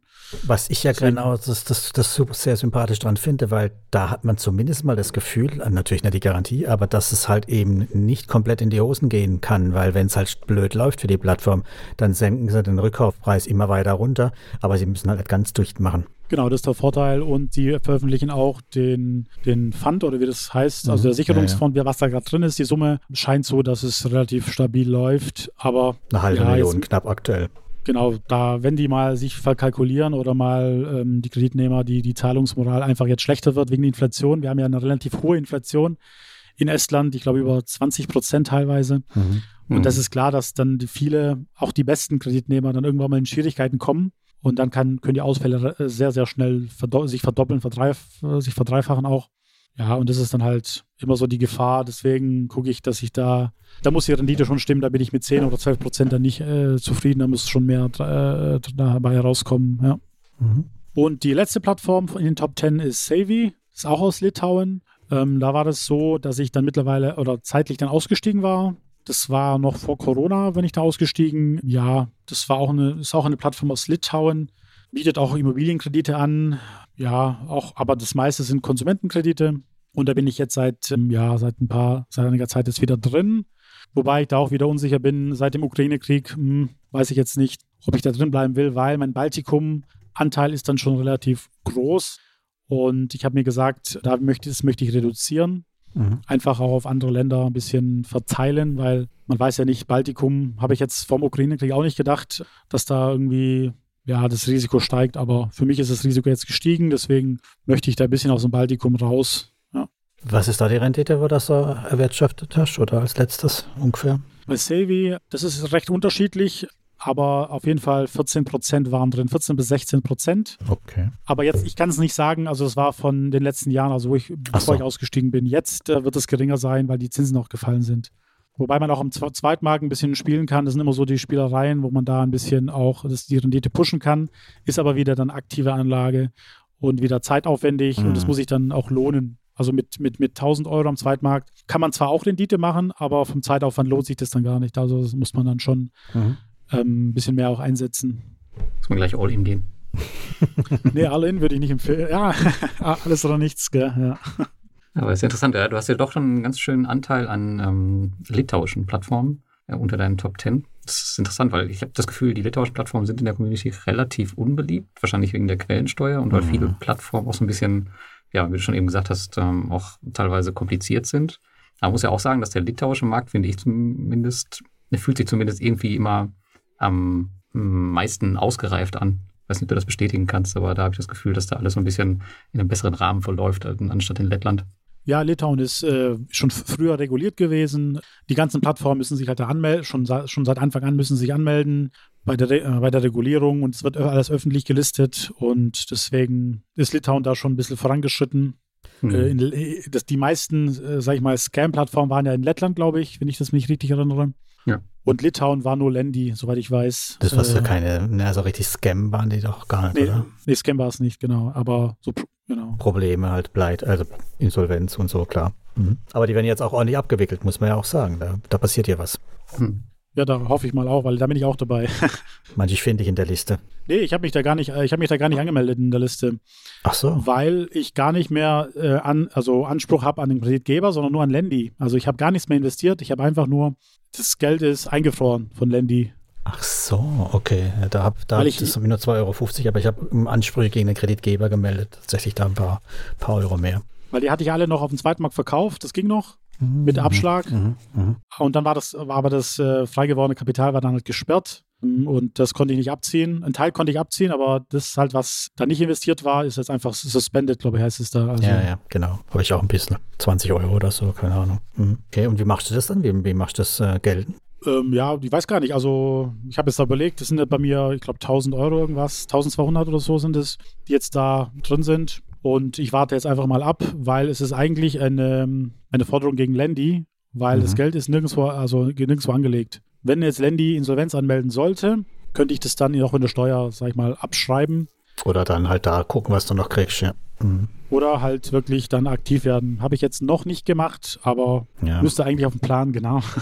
Das ist ja immer so die Sache, ne? bei 1000 Euro, wie viel Aufwand, wie viel Maidas-Geld will man reinstecken? Ah, und genau. Ja. Genau. Okay, aber Lars, du wolltest gerade noch reingrätschen. Achso, ich wollte gerade noch nur noch zu Litauen sagen, dass das vielleicht auch deswegen nochmal zusätzlich unbeliebt ist, weil es da ja auch nirgendwo die Rückkaufgarantie gibt, weil die ja vom Regulator, glaube ich, da verboten ist. Also die dürfen die gar nicht verwenden.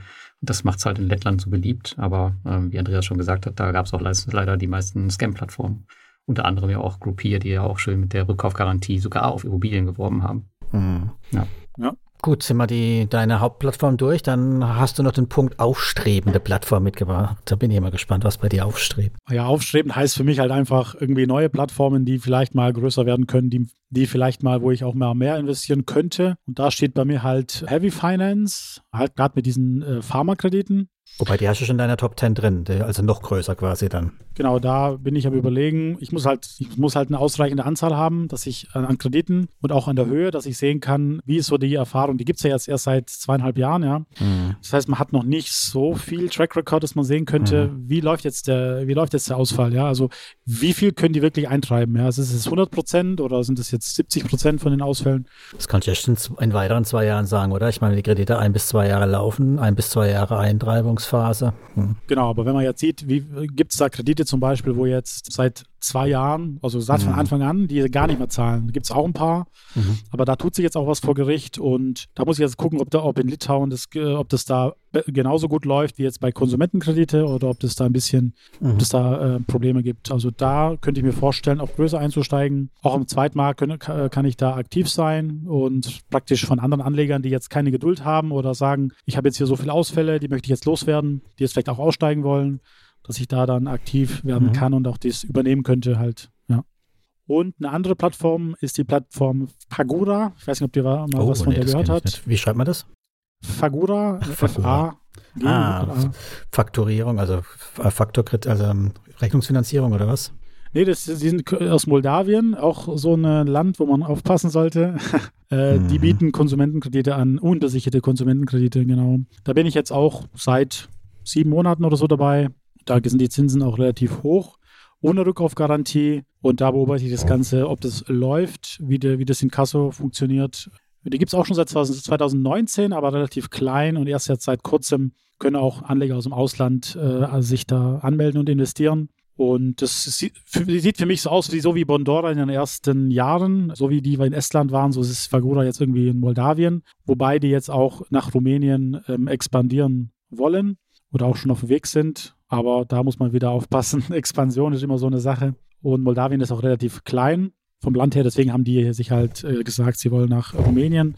Es ist Nachbarland und ähm, da gibt es halt mehr Nachfrage. Genau, da bin ich halt am Beobachten, auch das Portfolio ein bisschen am Ausweiten. Und wenn die Rendite stimmt, ja, kann man da durchaus eine gute Rendite erzielen. Ja, also das Gute ist, es gibt einen Zweitmarkt, ähm, allerdings ohne Auf- und Abschläge bisher. Deswegen ist auch so eine Sache bei mir. Für mich ist halt wichtig auch, dass ich halt, wenn ich sehe, die, das stimmt halt nicht, dass ich dann auch wieder aussteigen kann. Das ist für mich schon ein wichtiger Punkt. Ich bin kaum bei Plattformen, die gar keinen Zweitmarkt haben, weil es für mich einfach ein Kriterium ist, äh, da das ist halt für mich halt wichtig. Und die haben jetzt schon einen Zweitmarkt, zwar noch ohne Abschlag, aber das ist anscheinend schon in der Arbeit. Und da muss ich jetzt noch abwarten, wie das sich entwickelt. Und es könnte sein, dass ich da auch ein bisschen größer einsteige. Aber ist alles noch Zukunftsmusik. Mhm, mh. Klingt auf jeden Fall spannend. Ich glaube, ich höre ich hör schon Tippen. Ich glaube, Thomas hat sich parallel schon angemeldet. ich habe zumindest mal die englische Seite aufgerufen. Ich habe mal geguckt, ob es überhaupt eine englische Seite gibt von denen. Aber ja, haben, haben die aber keine so ein Loanbook oder Statistiken in dem Sinn veröffentlicht, oder? Also, Sie haben eine St Statistikseite. Hm. Ja, aber die Ausfälle sind da keine da drauf. Hm. Genau, sind noch keine Ausfälle drauf. Hm. deswegen alles noch ein bisschen unter der Hand alles, muss man erstmal beobachten. 22 Prozent durchschnittliche Zinsen sind halt bei, keine Ahnung, 4 Prozent Ausfallraten nichts, ne?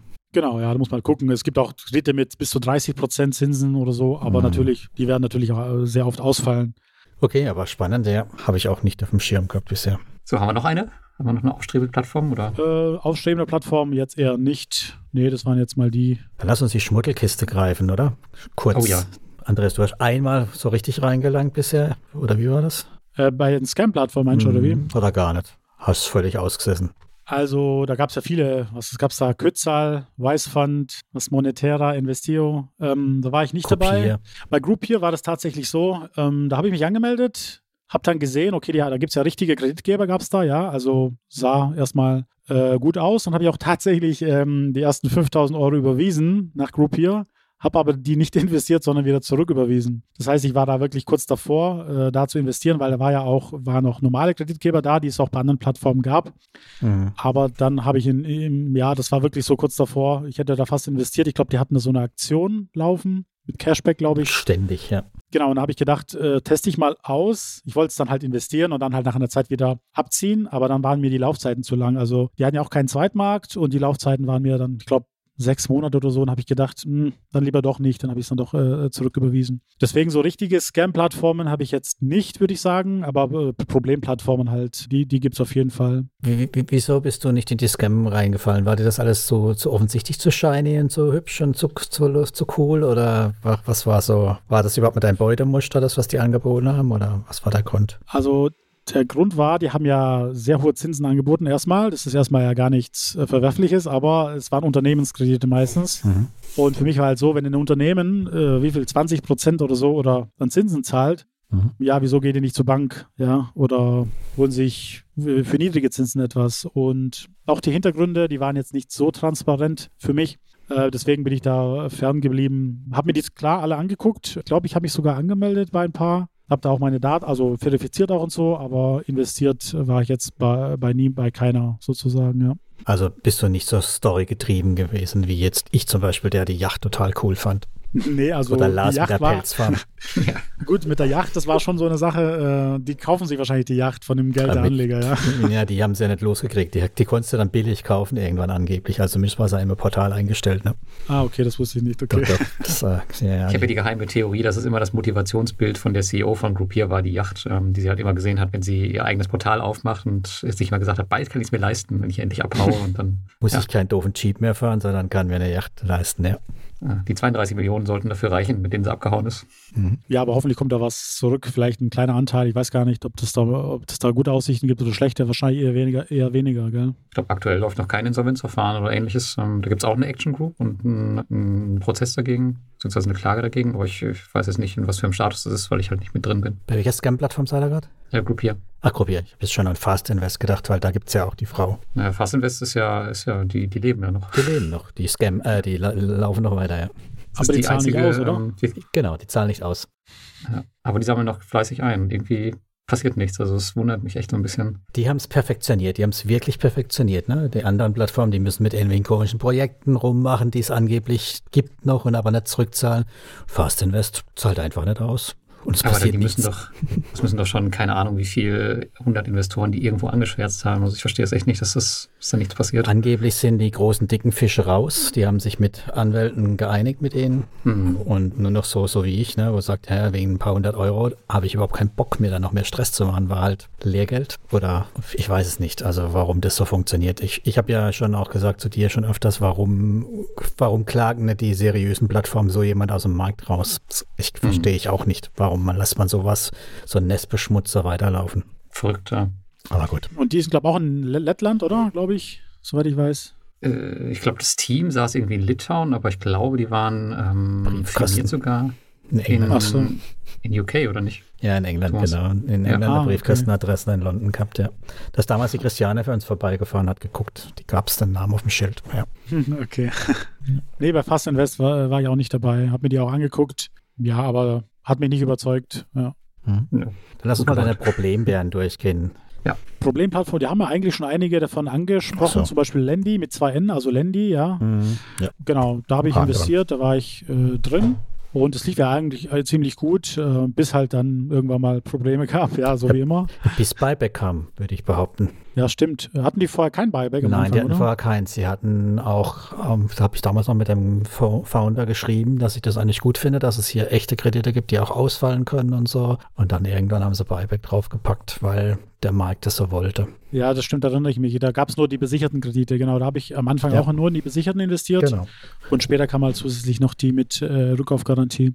Die haben auch funktioniert, also die, die Honig-besicherten Kredite zum Beispiel, die wurden zurückgezahlt. Genau, und da, was da interessant war bei Lendi, war, das Geld war ja da irgendwann mal geblockt, also Auszahlung ging ja nicht mehr. Und da hatte ich da, ich weiß gar nicht, wie viel ich da hatte, 1000 oder 2000 Euro, äh, die, mit denen ich nichts machen konnte. Ja, nicht, Auszahlen ging nicht oder am Anfang nur irgendwie 100 Euro oder so. Aber der zweite war, war noch offen und habe ich gedacht, ja, was mache ich jetzt? Dann habe ich gesehen, da haben irgendwelche Leute mit Abschlägen da, keine Ahnung, 30, 40, 50 Prozent äh, eingestellt. Und da war ich halt auch da ein bisschen aktiv und habe dann halt für minus 50 Prozent gekauft und irgendjemand hat es mir halt für minus 40 Prozent abgekauft. Und so ging das eine Zeit lang. Also ich hätte es nicht gemacht, wenn ich, wenn ich es auszahlen könnte, ja. Und ähm, dann ging tatsächlich irgendwann mal die Auszahlungen. Allerdings nur, wie gesagt, das Kapital, was ich im Zweitmarkt verkauft hatte, mhm. die war, das war frei und halt die anderen, das war halt, das, das ist immer noch suspended bis, bis jetzt. Mhm.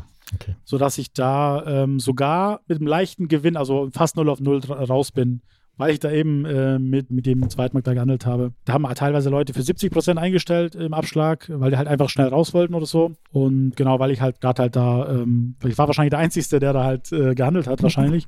Kann sein, ja. Weil halt niemand alle halt alles ab, abgezogen hatten oder was halt ging. Genau. Aber das ist halt immer noch jetzt, ich glaube 1200 sind da noch bei mir drin. Wobei ich sagen muss, es ist ja eigentlich kein Scam, alle, ja, Insolvenz kann man halt sagen, äh, von, mhm. von Landy. Das nächste ist Viventor, da war ich auch dabei. Genau, da war ich äh, drei- bis vierstellig dabei. Am Ende waren, war es ein dreistelliger Verlust. Ich habe da noch, also ich habe da auf 40, glaube ich, noch Kredite drin. Das ist halt der Rest und da kann man jetzt auch nichts mehr gescheit machen. Ja. Das kann man schon eher als Scam bezeichnen, finde ich, oder? Hm. Äh, äh, Viventor? Ja. Wegen dem Verkauf, oder? Ja, genau, genau, mit dem Verkauf nach Holland und dass sie sich halt null kümmern. Also das ist ja. Gut, dann könnte man das auch wirklich in die, in die Scam-Abteilung schieben. Ja, nee, nur müssen wir nicht jetzt äh, so, so, aber so generell, wenn man sich halt so anguckt, ne, mein A40 ist ja von Mintos abgewickelt worden komplett. Ich glaube auch erfolgreich, ne? Genau, ja. ja. Und äh, bei, deswegen habe ich nämlich auch Zweitmarkt-Schnäppchen gemacht, in Anführungszeichen. A40-Kredite mit eingesammelt bei Viventor. Und ja, das ging natürlich in die Hose und die kümmern sich dann null. Also für mich ist es auch verschleppter Insolvenzfall. Ja, genau, das habe ich auch gemacht. Offline, ne? hm. Ist die Seite offline, oder? Ja, ja, mittlerweile ist sie offline und ähm, der Insolvenzberater, der jetzt eingesetzt wurde, der ähm, hat, glaube ich, auch niemanden irgendwie zurückgeschrieben. Und letztendlich ist es ja so, dass man jetzt Forderungen gegen die Kreditgeber hat und nicht gegen Viventor. Und ähm, da kümmert sich aber niemand an der Stelle drum. Das heißt, es wird wahrscheinlich für die meisten, die jetzt noch investiert sind, vermutlich mit einem Totalverlust enden. Also ich glaube nicht, dass da noch großartig was passieren wird. Ja, ich glaube auch nicht, dass da irgendwas passieren wird. Also da ist wirklich nichts mehr zu holen, denke ich. Also das, das muss man wirklich komplett, komplett abschreiben. Mhm. Genau, und äh, die nächste Plattform oder auch die, die, die, die nächste ist Finbi Tschechien, da habe ich auch schon einiges gesagt. Ja. Das würde ich auch als Problemplattform nennen. Äh, da bin ich, da habe ich einen Fehler gemacht, äh, zu schnell, zu viel zu investieren. Ja, und da bin ich jetzt, ähm, wenn es hochkommt, null auf null. Ja, und das, ich kann halt nichts äh, steuerlich abschreiben, weil die Kredite ja noch laufen. Die mhm. zahlen halt zwar seit äh, zwei, drei Jahren manche gar nichts mehr, ja. Kann ich ja nicht, ich habe als äh, auf die auf die Zinsen habe ich Steuern gezahlt, Mhm. Und so bin ich sozusagen schon im Minus, weil ich ja dann Steuern, immer noch Steuern zahle, ja, sozusagen auf die Zinsen. Ja, ja. Ähm, hier ist halt meine Hoffnung, ich habe die auch angeschrieben, weil ich ja zu, äh, zu den höchsten Anlegern höre, gehöre mit der Summe, habe ich die angeschrieben, äh, gehofft, dass sie mal da endlich mal was machen, dass sie komplettes Portfolio verkaufen an einen externen Kasso oder dass sie irgendwas machen, ja, weil das wäre halt gut, wenn ich das komplett mhm. auch steuerlich irgendwann mal realisieren könnte. Ganz, ganz, ja. Genau. Da ist halt jetzt noch einiges offen. Ich glaube, 17.000, also in, in, Euro umgerechnet 17.000 Euro sind da jetzt noch äh, in, im Ausfall.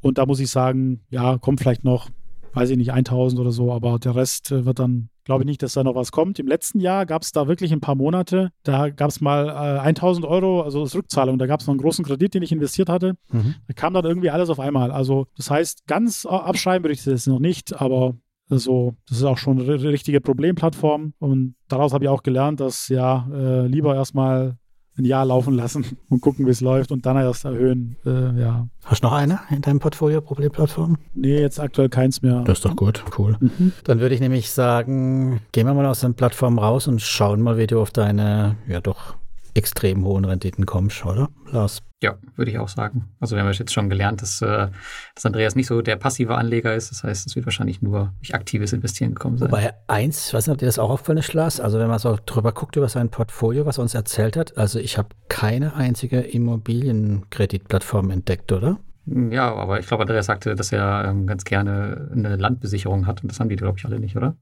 Ja, es gibt auch Immobilienkredite, die mit Land besichert sind. Aber warum ist, was ist der Grund für dich, warum du nicht hier unseren Klassiker Evergreen, der gerade nicht so geliebte Estate Guru im Portfolio hast? Ja, also ich hatte, äh, ich habe auch angefangen bei Estate Guru, ganz am Anfang, habe da ein paar Kredite investiert, äh, ja, angelegt. Die sind auch alle zurückgezahlt worden, aber für mich Immobiliensektor war immer so eine Sache, ja, wenn die Renditen halt sehr hoch sind, dann ist auch das Risiko dementsprechend hoch. Und mein, mein Fokus liegt halt eher auf so Konsumentenkredite. Genau, das war eher so die, diese Richtung. Und deswegen Immobilien bin ich, also Estate Guru bin ich jetzt schon seit ein paar Jahren draußen bin ich nicht dabei. Ähm, unter anderen Plattformen habe ich jetzt, äh, werden dann nur, nur zum Testen. Also hm. für die Zukunft weiß ich nicht. Vielleicht melde ich mich darum wieder mal an oder investiere wieder. Aber aktuell ist es nicht vorgesehen. Bevor es weitergeht, ein kleiner Gruß von unserem Langzeitsponsor Estate Guru. Estate Guru ist noch immer eine der größten europäischen Immobilienplattformen und vergibt besicherte Kredite an gewerbliche Immobilienentwickler. Sie haben seit jeher eine starke Bilanz. Zwar hat man natürlich, wie die meisten Plattformen, regelmäßig mit Ausfällen zu kämpfen, jedoch konnte die Plattform bis heute fast alles zurückgewinnen. Thomas und ich sind schon sehr lange bei Estate Guru und zufriedene Anleger. Meine eigene Rendite nach fünf Jahren Investment liegt bei über 9%. Das kann sich durchaus sehen lassen im Bereich der Immobilien. Möchtest du Estate Guru mal ausprobieren, findest du in den Show Notes einen Link für 0,5% Cashback nach 90 Tagen. Gut, wenn du sagst, du hast Heavy Finance mit Land besichert, dann ist es so weit weg ja auch nicht von manchen Estate Guru-Projekten, die auch mit Bauland oder so besichert sind. Ja, das wäre, genau, das ist schon so eine Sache, wobei Estate Guru halt sehr viel ähm, überlaufen ist mit Anlegern. Da gibt es sehr viele Anleger mhm. und auch, auch schon sehr, sehr, sehr viele Anleger, sehr, sehr lange am Markt. Und Heavy Finance ist halt noch, noch relativ neu, kennen noch nicht so viele. Hohe Zinsen, ja. Genau, ein bisschen höhere Zinsen. Das wird sich ja. sicherlich auch wieder ändern. Und äh, ja. wenn mir das halt wieder zu gering ist, dann steige ich dann auch wieder, wieder aus von, von, den Zins, von den Zinsen her, ja. Okay. Ja, man merkt so langsam ein System, ja. Du bist mal früh dabei und kassierst dann alles ab und dann, wenn es runtergeht. Aber manche Plattformen sieht man es ja ganz schön. Ich meine, Moncera, die haben ja auch irgendwann mit 12% angefangen und teilweise waren sie dann irgendwo bei 7% mit 60 mhm. Monaten Laufzeit. Und dann ist halt so eine Plattform echt kaputt. Also kann ich gut verstehen, ja. Genau, äh, über, das, über die aktive Anlage mal kurz sprechen. Also das, was ich mache, ist halt schon sehr aufwendig. Ja, also das ist nicht nur, das sind am Tag mehrere Stunden, wo ich dann wirklich aktiv bin. Äh, da geht es einfach darum, äh, alles, alles Mögliche zu lesen über die Anbahner, äh, über andere Anleger, was sie so für Erfahrungen haben, äh, dann Aus, Auswertungen machen und wie gesagt, das ganze Umschichten ist ja auch äh, Zeitaufwand. Ist jetzt gar nicht, also passiv wäre ja einfach einmal einzahlen, und einfach laufen lassen, ja. Mhm. Und hier geht es halt so, okay, die Rendite passt jetzt vielleicht nicht mehr, gerade so wie Monstera zum Beispiel. Okay, dann äh, reduziere ich jetzt so. Und welche Plattformen sind jetzt so geeignet für, für wo man halt noch überdurchschnittliche, überdurchschnittliche Rendite machen kann? Und das lohnt sich dann halt wirklich nur mit, äh, mit höheren Summen, ja. Also da, wenn man da ein Prozent mehr macht, wenn man 1000 Euro investiert hat, man, man hat sich, man hat vielleicht recherchiert, man hat ein Prozent mehr, gut, dann sind es 10 Euro im Jahr. Also da, da lohnt sich nicht mal eine Stunde mhm. hinzusetzen. Ja. Mhm. Deswegen, ja, das, das lohnt sich wirklich nur bei höheren Summen.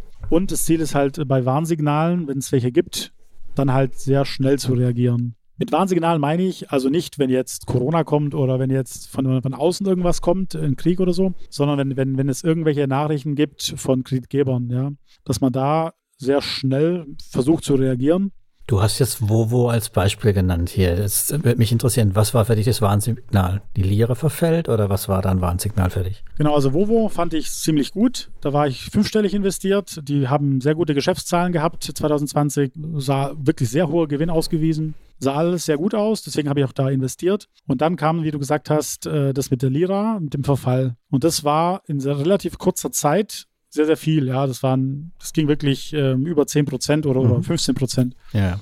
Und das war für mich so ein Signal, okay, äh, mir ging es gar nicht darum, ich wusste gar nicht, dass die jetzt einfach aufhören zu zahlen, sondern ich dachte, die Türkei wird halt irgendwelche Einschränkungen einführen, Regulierungen, dass die Anleger aus dem Ausland benachteiligt werden, so wie, wie Russland halt jetzt zum Beispiel. Mhm. Das war so die, die Idee dahinter, wo ich gesagt habe, okay, ich bekomme da jetzt äh, zwar Zinsen, aber dann reduziere ich einfach hier und äh, investiere halt woanders. Und habe ich tatsächlich, das war halt noch äh, relativ früh, aber habe dann alle mit Abschlag äh, verkauft. Ich glaube, ein bis zwei Prozent ähm, Verluste dann gemacht, aber war dann komplett draußen. Und dann, nach einem, das hat dann schon noch gedauert, ich weiß gar nicht, ein halbes Jahr oder dreiviertel Jahr später, war es dann halt wirklich ein Problem, ja. Ja, ich kann mich erinnern, da haben wir uns nämlich auch Lars drüber unterhalten. Das weiß ich noch. Da habe ich nämlich meine auch verkauft, wo du auch gemeint hast, ja, jetzt die, die passen ja dann die Kreditzinsen an und so, das wird schon hinhauen. Was noch, ja. noch erinnerst. Also, weil das ist ja mitunter das Problem, wenn man dann so früh raussteigt, dann lässt man ja vielleicht auch ein paar Chancen liegen, oder? Ja, das stimmt schon. Ich habe auch überlegt, vielleicht lasse ich es einfach, ich investiere einfach nicht mehr neu, lasse einfach laufen mhm. und nach einer, die, die zahlen ja auch zurück und so weiter. Sage nach einem Jahr oder so wäre vielleicht nur noch, was weiß ich, die Hälfte oder, oder, oder 60, 70 Prozent noch da. Aber ich habe halt geschaut, dass wenn die, wenn die Lira jetzt einmal 20 Prozent entwertet, mhm.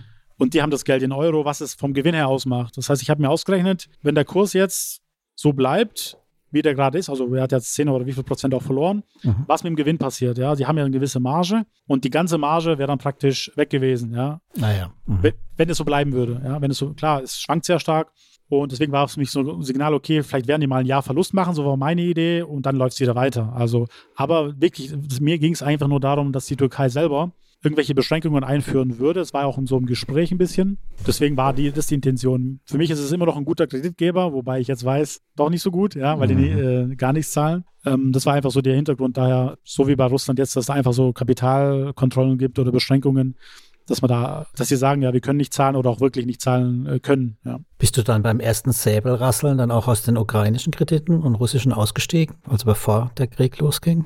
Nee, also Ukraine war ich nicht investiert und Russland hatte ich einen so sehr geringen Anteil vor dem Krieg, äh, 0,2 Prozent. Mhm. Also ganz wirklich gering in Russland investiert. Ähm, nur jetzt äh, nach dem Krieg äh, bin ich jetzt investiert. Habe dann auch äh, mit Abschlägen zugekauft. Aber ähm, das, das habe ich auch nicht ab. Das hat ja keiner eigentlich so vorhergesehen, dass sowas passiert. Ähm, aber für mich war Russland und Ukraine auch schon vor dem Krieg so risikomäßig zu, zu hoch. Deswegen Einfach, haben wir bei auch keinen Robocash gesehen, oder? Genau, Robocash oder Peerberry bin ich nicht investiert. Äh, mhm. Genau. Und wie ist es dann? Du hast jetzt gesagt, du hast russische Kredite gekauft, du bist also quasi Kriegsgewinnler jetzt, ne? Ja, nee, Gewinner ich, ist ja noch, noch gar nichts. Also eher Verlust, weil es ist ja noch gar nichts zurückgekommen, ja. Also okay, also du hast jetzt wirklich volles Risiko, du hast die Dinger im zweiten Mal aufgekauft, in der Hoffnung, dass sie zu 100 Prozent oder zu 80 Prozent wieder bedient werden. Ja, also bis vor zwei Monaten hätte ich gesagt, das es läuft alles nach Plan so, aber jetzt äh, mit dem Krieg, ja, man weiß die Entwicklung nicht, wie, wie das weitergehen wird. Ich habe jetzt da, keine Ahnung, 30, 40 Prozent Abschlag drauf äh, bekommen, ja. Mhm. Habe jetzt da einen Haufen russische Kredite und jetzt ist die Frage, dauert, bekomme ich überhaupt irgendwas zurück, ja? Zum Beispiel bei Quico, das ist jetzt äh, der Kreditgeber. Mhm. Jetzt gibt's, kommt ja raus von Mintos, dass die da jetzt dagegen vorgehen, dass sie nicht zahlen wollen, wahrscheinlich, ja. Mhm. Zumindest so, so hört sich das an. Und da ist eben jetzt die Frage, äh, wie es weitergeht. Dauert es ein Jahr, zwei Jahre, drei Jahre oder kommt vielleicht nie wieder was? Das ist halt das Risiko und das ist mir total bewusst, dass, dass es eigentlich sehr hohe Wahrscheinlichkeit gibt jetzt, dass da wirklich nie mehr wieder was kommt dann muss ich das halt als Verlust abschreiben.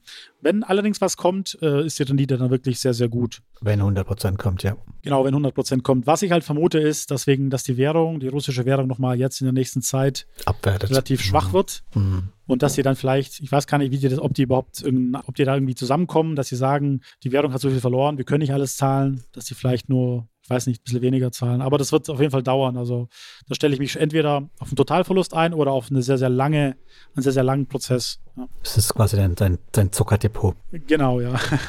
Verstehe. Mhm. Ja, du hast ja eben gesagt, du bist ähm, aus den, möchtest ein bisschen aus den baltischen Märkten raus, weil das Risiko zu hoch ist. Und auf der anderen Seite sammelst du natürlich jetzt die Quico-Kredite ein. Das ist ja schon, ja, auf jeden Fall eine Zockerei, würde ich sagen. Ja, das ist auf jeden Fall eine Zuckerei. Würde ich niemandem empfehlen, weil einfach, das ist, das kann sehr schnell in die Hose gehen, oder ist eigentlich schon in die Hose gegangen, wenn man das jetzt so sieht. Ich habe ja letztes ja. Jahr schon angefangen, so ungefähr, ich weiß gar nicht wann, das war ein halbes Jahr nach dem Krieg, habe ich dann angefangen, langsam zuzukaufen. Jetzt sieht's ja nicht, jetzt bin ich nicht mehr so optimistisch, ja, das sah letztes Jahr für mich so ein bisschen besser noch aus. Jetzt sieht es so aus, als ob das ein bisschen eskaliert, ein bisschen mehr. Ja, es ist also auf jeden Fall, ist es ein Teil, wo man sagen kann, wenn das jetzt ausfällt, und ich schreibe das jetzt auch jetzt äh, jeden Monat mit ab, dass ich auf jeden Fall ähm, das auch in der Rendite auch mit drin ist. Ja. Ja, Vico wäre natürlich ein Hammer auch für viele andere Plattformen, weil die sind ja überall gewesen und das ist ja nicht nur, äh, nicht nur auf Mintos ein großer Anteil, sondern das würde wirklich viele Plattformen hart treffen, wenn die ausfallen würden. Genau, die haben einen relativ großen Anteil auch im Ausland eingesammelt, äh, sehr viel Kapital und das wird auf jeden Fall sehr, sehr hart werden. Ja. Und die sind auch relativ groß investiert. Das heißt, weiß ich nicht, ob man da gerichtlich irgendwie vorgehen kann. In die, Russland. Die werden, genau, genau. In Russland, die werden sagen, was, was wollen die Ausländer hier? Das haben da jetzt große nichts. Firmen, haben ja gerade Problem. SAP wird in Russland verklagt und solche Scherze. Also da kannst du, glaube ich, vergessen, dass da was für pro-westlich entschieden wird einfach. Ne? Genau, mir ging es halt einfach nur darum, äh, dass es gab ja diese, äh, diese 100 oder 10 Millionen Rubel waren das, ja, die sind ja möglich zu überweisen ins Ausland. Und meine Spekulation war halt einfach, dass die dann äh, langsam, aber sicher die, die, diesen diese Grenze halt ausnutzen und dann langsam zurückzahlen anfangen. Ja, so mhm. wie die, es gab ja auch erste Erfolge von anderen Kreditgebern, deswegen so meine Spekulation, okay, wenn dann halt, keine Ahnung, ganz, ganz wenig halt dann zurückkommt, dann, dass die mal anfangen. Ja, aber es sieht jetzt nicht so gut aus aktuell, dass da was kommt. Hm. Ja, kann natürlich schnell gehen, wenn sie vielleicht auch noch diese Sondergenehmigungen kriegen, die auch Vivo Technology bekommen hat. Aber man weiß ja nicht, was im Hintergrund passiert, weil Windows ja auch äh, wenig dazu sagt. Aber wenn Quico den Ruf irgendwie halten möchte für die Zukunft, dann sollten sie da wahrscheinlich schon irgendwas machen. Es sei denn, es ist komplett egal und die pokern auch darauf, ähm, dass das Geschäft nie wieder so wird, wie es mal damals war. War ja meine These, die firmieren dann um, wenn sie wieder auf den westlichen Markt wollen, mit einem anderen Namen. Und dann ja. haben sie, ja. streichen sie das ein, die Kohle. Also so würde ich es machen. Das lässt tief blicken, Thomas. Da, pst, das habe ich, hab ich ja nicht, hab ich, hat ja keiner gehört, weißt du ja, Lars. Gut, dann wollen wir noch mal gucken, was hast du noch für Tricks auf Lager hier? Ja, ähm, was ich halt eben früher, in früherer Zeit gemacht hat, war eigenes Scorings zu machen für Kredit Kreditnehmer. Das allerdings ging nur bei oder geht nur bei neuen Plattformen, dass ich da sozusagen ein eigenes Scoring-Modell äh, entwickelt habe. Bei Mondora war das zum Beispiel der Fall, dass ich da halt einfach mit den Daten, mhm. mit den Rohdaten dann ein eigenes Scoring machen kann. Das hat wirklich am Anfang in den ersten Jahren super funktioniert, äh, bis halt Pandora selber halt das Ganze aktualisiert hat und dann war das, äh, kam es aufs Gleiche raus. Das heißt, ich konnte praktisch die, die die besten 20, 30 Prozent der Kreditnehmer rauspicken, die halt irgendwie 28 Prozent Zinsen gezahlt haben oder 30 Prozent sogar. Und die, die Ausfallquoten waren relativ gering, wirklich äh, halb so viel wie im Durchschnitt. Weiblich mit eigenem äh, Immobilie und hoher Ausbildung oder sowas, ne? Genau, möglichst alt, äh, mhm. möglichst über 40, über 50, weiblich, mhm. ähm, noch ein, äh, sehr lange im Job, das ist auch ein wichtiger Punkt, also mindestens, keine Ahnung, zwei, drei Jahre schon im Job, also nicht erst Probezeit, aber wenn schon andere Kredite vorhanden sind, also wenn die nicht nur jetzt den ersten Kredit nehmen, sondern halt das schon gewohnt sind, ihre monatlichen Raten zu zahlen, dann äh, mhm. war das eigentlich relativ, äh, relativ gut gelaufen und das versuche ich auch bei anderen Plattformen so umzusetzen, mit den Erfahrungen, weil es ja eigentlich in vielen Ländern so die, den, den gleichen Standard hat, ja. Also nur klar, es ist immer ein bisschen anders, aber man kann so, so ganz grob so ein eigenes Modell halt machen. Ähm, das ist jetzt natürlich immer schwieriger geworden, weil ich auch Kredite mit Rücklaufgarantie investiere. Und da ist es ja eigentlich egal. Also da brauche ich ja keine, keine irgendwelche Scoring, ja. sondern das geht nur bei Plattformen mit äh, ohne Rücklaufgarantie. Muss der Kreditgeber ein gutes Scoring haben. Genau, da guckt man ja auf den Kreditgeber, ja. ja. Mhm. Was ich auch gerne mache, ist, um eine gute Rendite zu erzielen, sind die Cash, äh, Cashback-Aktionen. Bei Mintos zum Beispiel, da bin ich sehr oft dabei. Ähm, klar, ich gucke mir jetzt nicht bei allen, ich gucke mir die Kreditgeber vorher an, dass ich da mitmache. Die bieten ja manchmal 1%, manchmal 2%, jetzt vor kurzem war es 2,5% oder so. Mhm. Die gibt es dann immer einmalig, klar, ähm, aber ja, es, zum Beispiel bei der Delphin Group, die zahlen relativ schnell wieder zurück. Die hatten auch eine Aktion vor, äh, letztes Jahr. Da haben sie auch mehrere Prozent geboten und da bin ich auch, äh, auch fünfstellig da bei Delphin Group einge, ähm, investiert, eingestiegen oder mehr investiert, genau. Mhm. Und die kaufen mittlerweile da sehr, sehr schnell wieder zurück alles. Also das, das, das Boost, äh, das bringt die Rendite nochmal richtig, äh, richtig nach oben, wenn man das halt mit, aus, mit ausnutzt, ja. Mhm. Und dazu braucht man halt einfach so eine Reserve, so eine Cash-Reserve, die man hat, weil ist ja so, ich kann natürlich alles, was ich halt zur Verfügung habe, investieren und dann kommt halt eine Aktion, okay, ja, woher wie soll ich jetzt von meinem, woher soll es kommen, ja? Go und das grow. ist halt, genau, nee, Go and Grow, ja, oder so. ja, Wäre theoretisch möglich, genau. Ja, nur einmal. Genau, und dann gucke ich halt, dass ich dann immer wie so eine Cash-Reserve habe, dass wenn eine Aktion kommt, dass ich dann auch äh, einsteigen kann was auch gut ging, war während Corona, als das Ganze angefangen hat, bei Mintos zum Beispiel, mhm. da gab es Abschläge von, von äh, 20, 30 Prozent.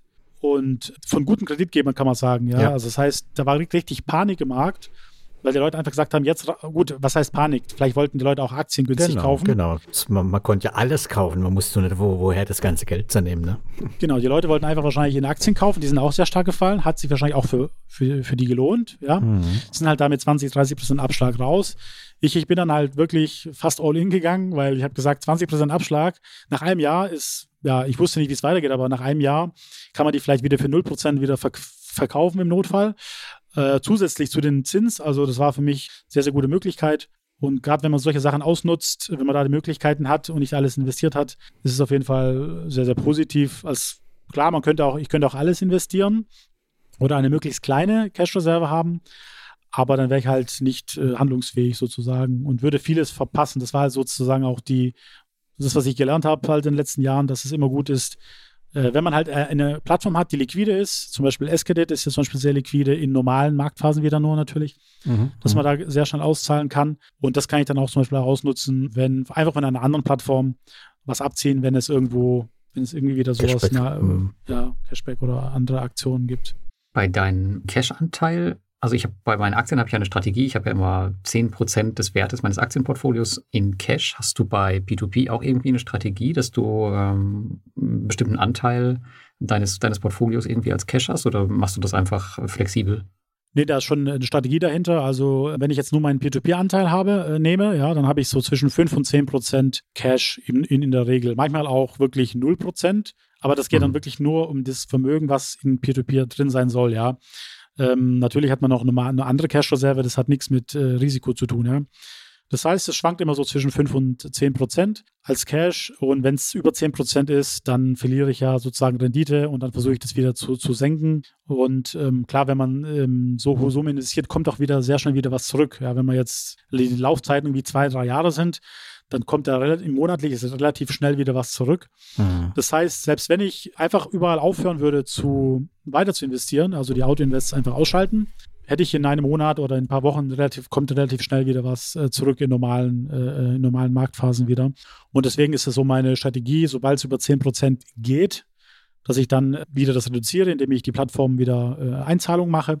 Oder wenn gerade eine Cashback-Aktion war, da bin ich dann relativ niedrig von dem Prozentanteil und dann versuche ich wieder, äh, stoppe ich wieder die Auto-Invest äh, oder verkaufe, was halt dann gerade ähm, aktuell am Laufen ist. Das ist so meine grobe Strategie, dass ich halt immer äh, handlungsfähig bin, wenn es gute Aktionen gibt. Hm. Ja, der Vorteil bei P2P ist ja auch, dass diese Cashback-Aktionen, äh, das ist ja anders als bei Aktien, gut, die fallen jetzt einen Tag und dann gehen sie vielleicht wieder hoch. Äh, du musst bei P2P nicht so schnell reagieren. Die Cashback-Aktionen, die laufen dann meistens eine Woche und werden vorher angekündigt. Das heißt, da hast du ja eh ein bisschen Zeit, dein Cash zu sammeln. Genau, ja. Zum Beispiel gab es ja bei Mintos letztes Jahr 10% Cashback-Aktion von ähm, Planet äh, 42 mhm. oder 42. Ja. Da habe ich auch mitgemacht. Äh, das war, die waren allerdings nur eine Woche, ja. Also machst Montag kam es raus. Machst du auch so Arbitrage-Geschichten dann? Also kaufst du einen Haufen auf und stellst du sofort auf den zweiten Markt mit etwas weniger Abschlag ein? Genau, das ist auch möglich, dass man das machen kann. Machst du genau, das? Wobei, genau, das mache ich auch, ja. Das, okay. Wobei, äh, die bei Planet 42, die haben ja äh, relativ gute Zinsen. Also die waren ja, damals, ich glaube, 16, 17 Prozent. Da wollte ich die nicht weghaben. Die sind jetzt, sind jetzt wieder gesunken. Die habe ich immer noch äh, im Portfolio, ja. Mhm. Aber so äh, auf dem Zweitmarkt kann man da natürlich auch aktiv sein. Deswegen muss man schnell genau. sein, Lars, weil, weil man will ja viel umsetzen. Also das wie so wie ich mit ein paar hundert Euro ist es ja nur äh, Spielerei, damit man sieht, dass es funktioniert. Aber wenn man wirklich Geld verdienen will und die Zeit bezahlt haben will, dann ne, muss ja auch schnell und viel rein. genau, stimmt, wenn man ja. dann halt nur eine Woche Zeit hat oder fünf Tage, Montag weiß man das, dass die Aktion da ist. Man hat nur bis Freitag Zeit zum Einzahlen. Sofort Überweisung und los geht's. Ne? genau, da muss es schnell gehen, wenn man da teilhaben will. Natürlich ist das Risiko da. Es war ein neuer Kreditgeber oder ist neu, immer noch ein neuer Kreditgeber. Ich sag nur Vovo Cashback Aktion. Ja, Lars kennt die. Genau, ja, das war stimmt. kurz, ja, das war kurz vom Finale, Fall. vom Grande Finale war das ganz kurz davor. Also immer mit Vorsicht. Dafür bin ich ja da, ein bisschen hier die Euphorie rausnehmen. Ja. Gut, aber wir, bevor wir jetzt hier noch uns in Cashback-Aktionen verlieren, du hast dich ganz bewusst gegen Diversifikation entschieden, oder? Oder zumindest gegen starke Diversifikation. Genau, also es gibt natürlich die Möglichkeit zu sagen, okay, ähm, alle Kreditgeber nehme ich mal mit rein, ob jetzt gut bewertet oder schlecht bewertet von der jeweiligen Plattform. Aber was ich mache, ist einfach eine kleinere Auswahl treffen. Gerade bei Plattformen selber auch schon mhm. und aber auch bei Kreditgebern.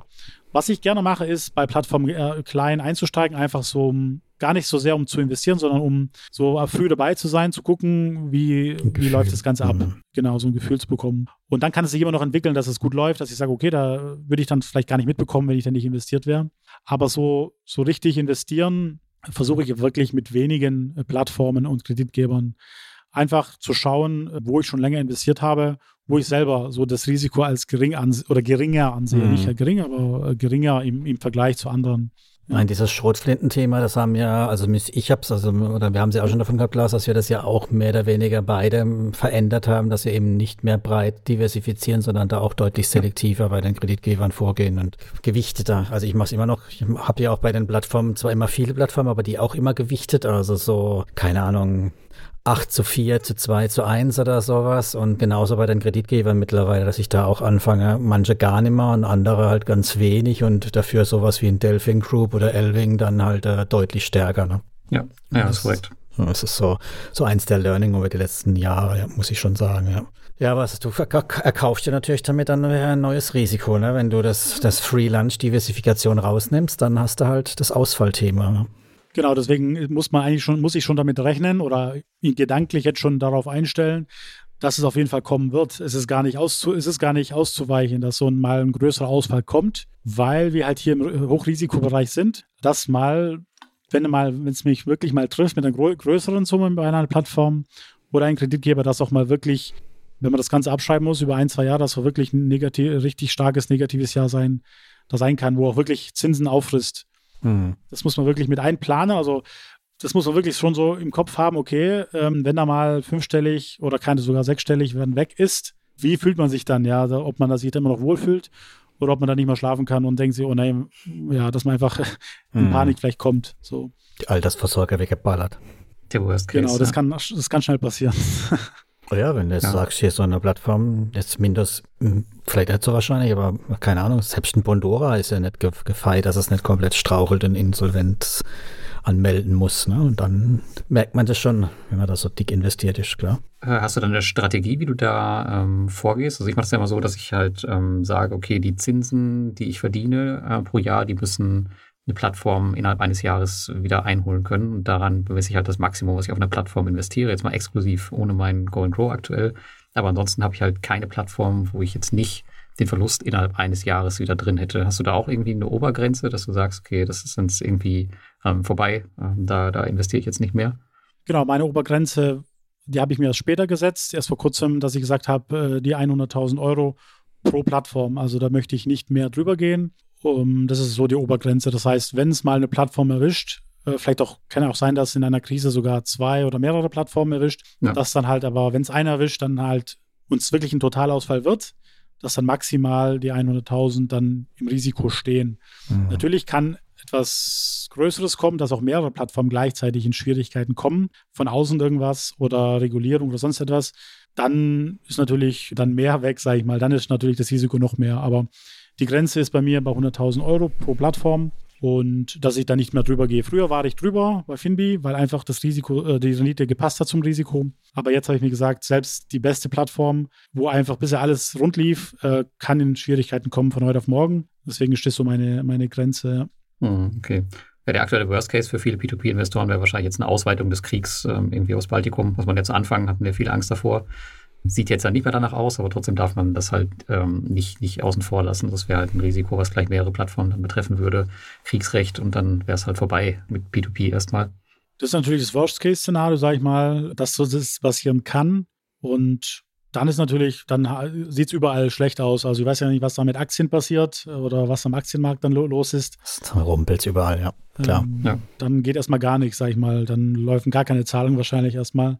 Das muss man natürlich auch im Hinterkopf haben, dass es auch eine Wahrscheinlichkeit da ist, dass es passiert. Ja. Oder aus einer ganz anderen Ecke, wo man überhaupt nicht mitrechnen. Das ist ja immer das so Dinge, die keiner auf dem Schirm hatte, die drehen dann halt ein. Und das, deshalb äh, ist halt Diversifikation zumindest über Assetklassen hinweg grundsätzlich ja kein Fehler. Richtig, ja. ja. Das ist auf jeden Fall. Also alles jetzt in einer Assetklasse, ganz egal. Bisher alles gut gelaufen wäre ja dann fatal. Ja. Das ist nämlich der das war jetzt mein Versuch eines Übergangs zu, du bist jetzt mittlerweile selbst eine P2P-Plattform, habe ich das richtig verstanden? Äh, nicht so ganz, nee, nee. Ah. Also das, das lief schon, also was du meinst mit den äh, Rechnungsvorfinanzierungen. Erzähl mal, oder? ja genau, was ist denn das? Also irgendwas mit Rechnungsvorfinanzierung machst du auch im fünfstelligen Umfang, ne? Genau, aber mittlerweile, also das ist auch so eine Plattform, die gibt es in Slowenien. Aber da läuft halt alles mehr über, also persönlich. Die, die stellen nur die Informationen dar die Plattform heißt Hive Terminal.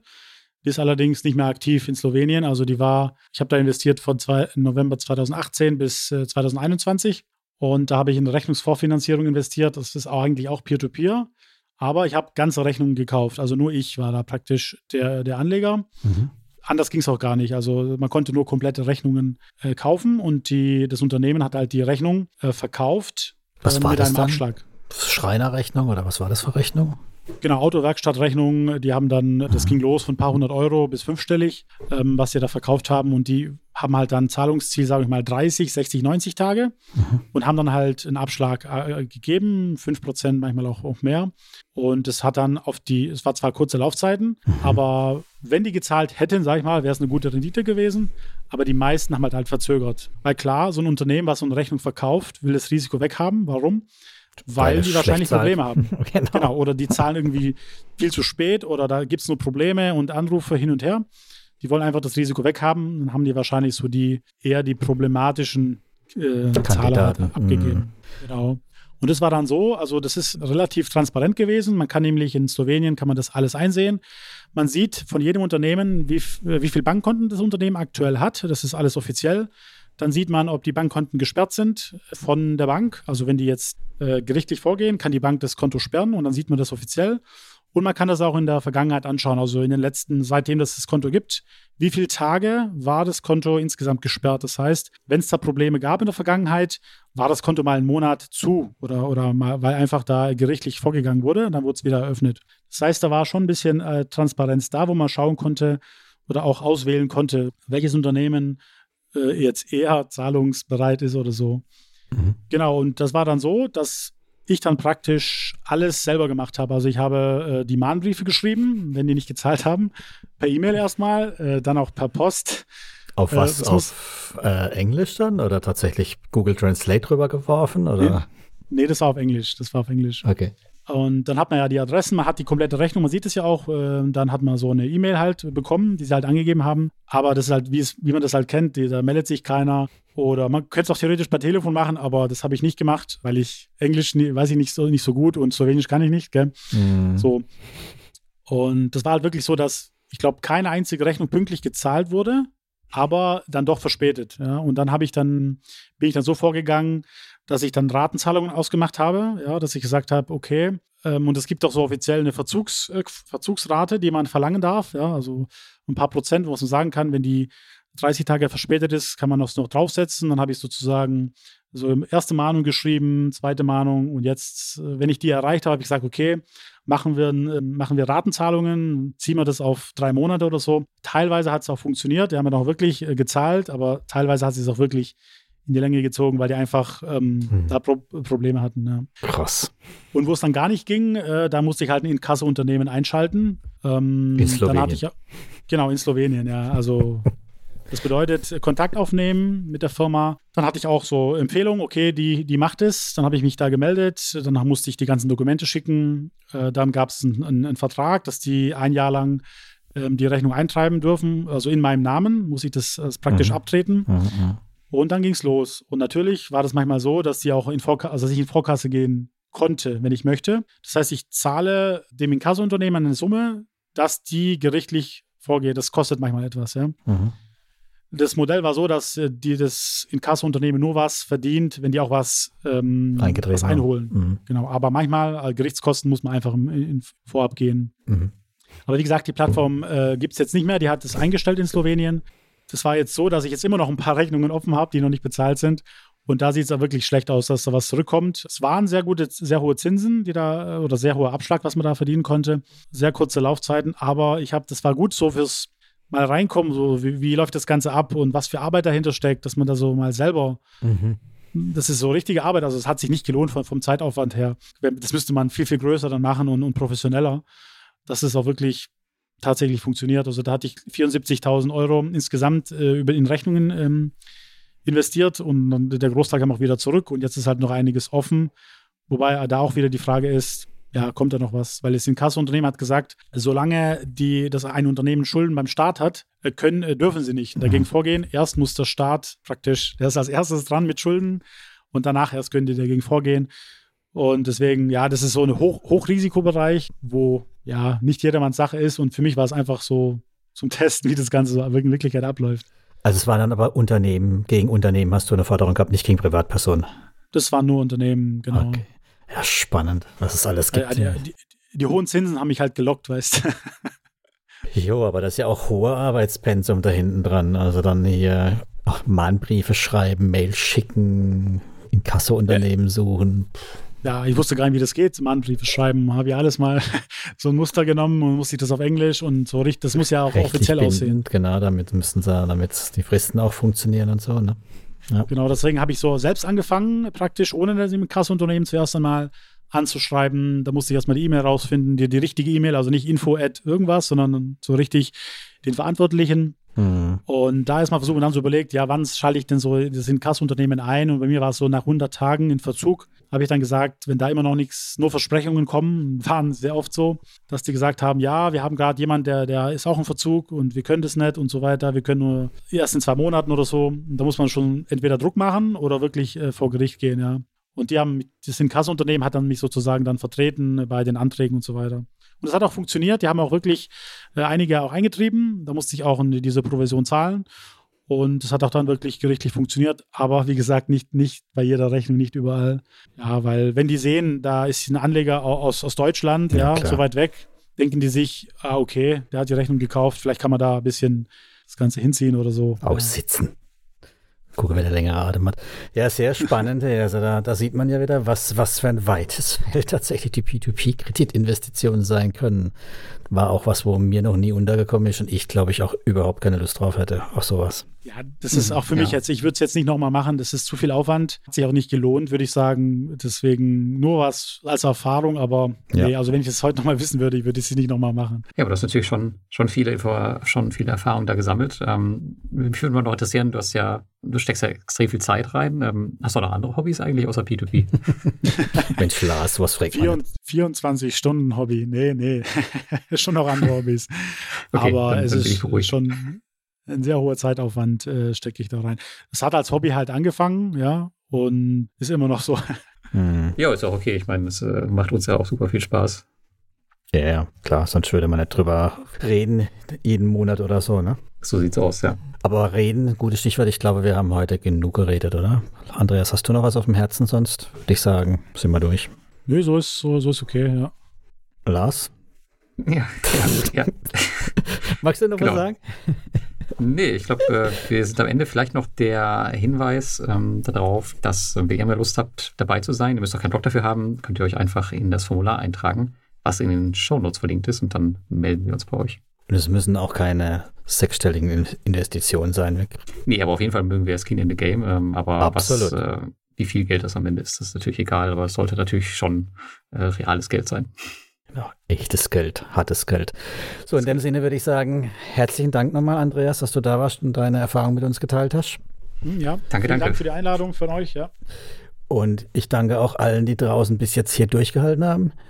Schön, dass ihr dabei wart. Ihr wisst ja, abonnieren, bewerten, Kommentare schreiben. Hat beim letzten Mal super geklappt bei Estate Guru. Haben wir schöne Kommentare gekriegt. Freuen wir uns wieder drüber, wenn es neue Kommentare gibt. Ihr könnt uns auf der Invest anquatschen, erzählen, was euch gefällt oder auch nicht gefällt. Und ich würde sagen, bis zum nächsten Mal dann. Ciao, ciao. Bis zum nächsten Mal. Ciao, ciao.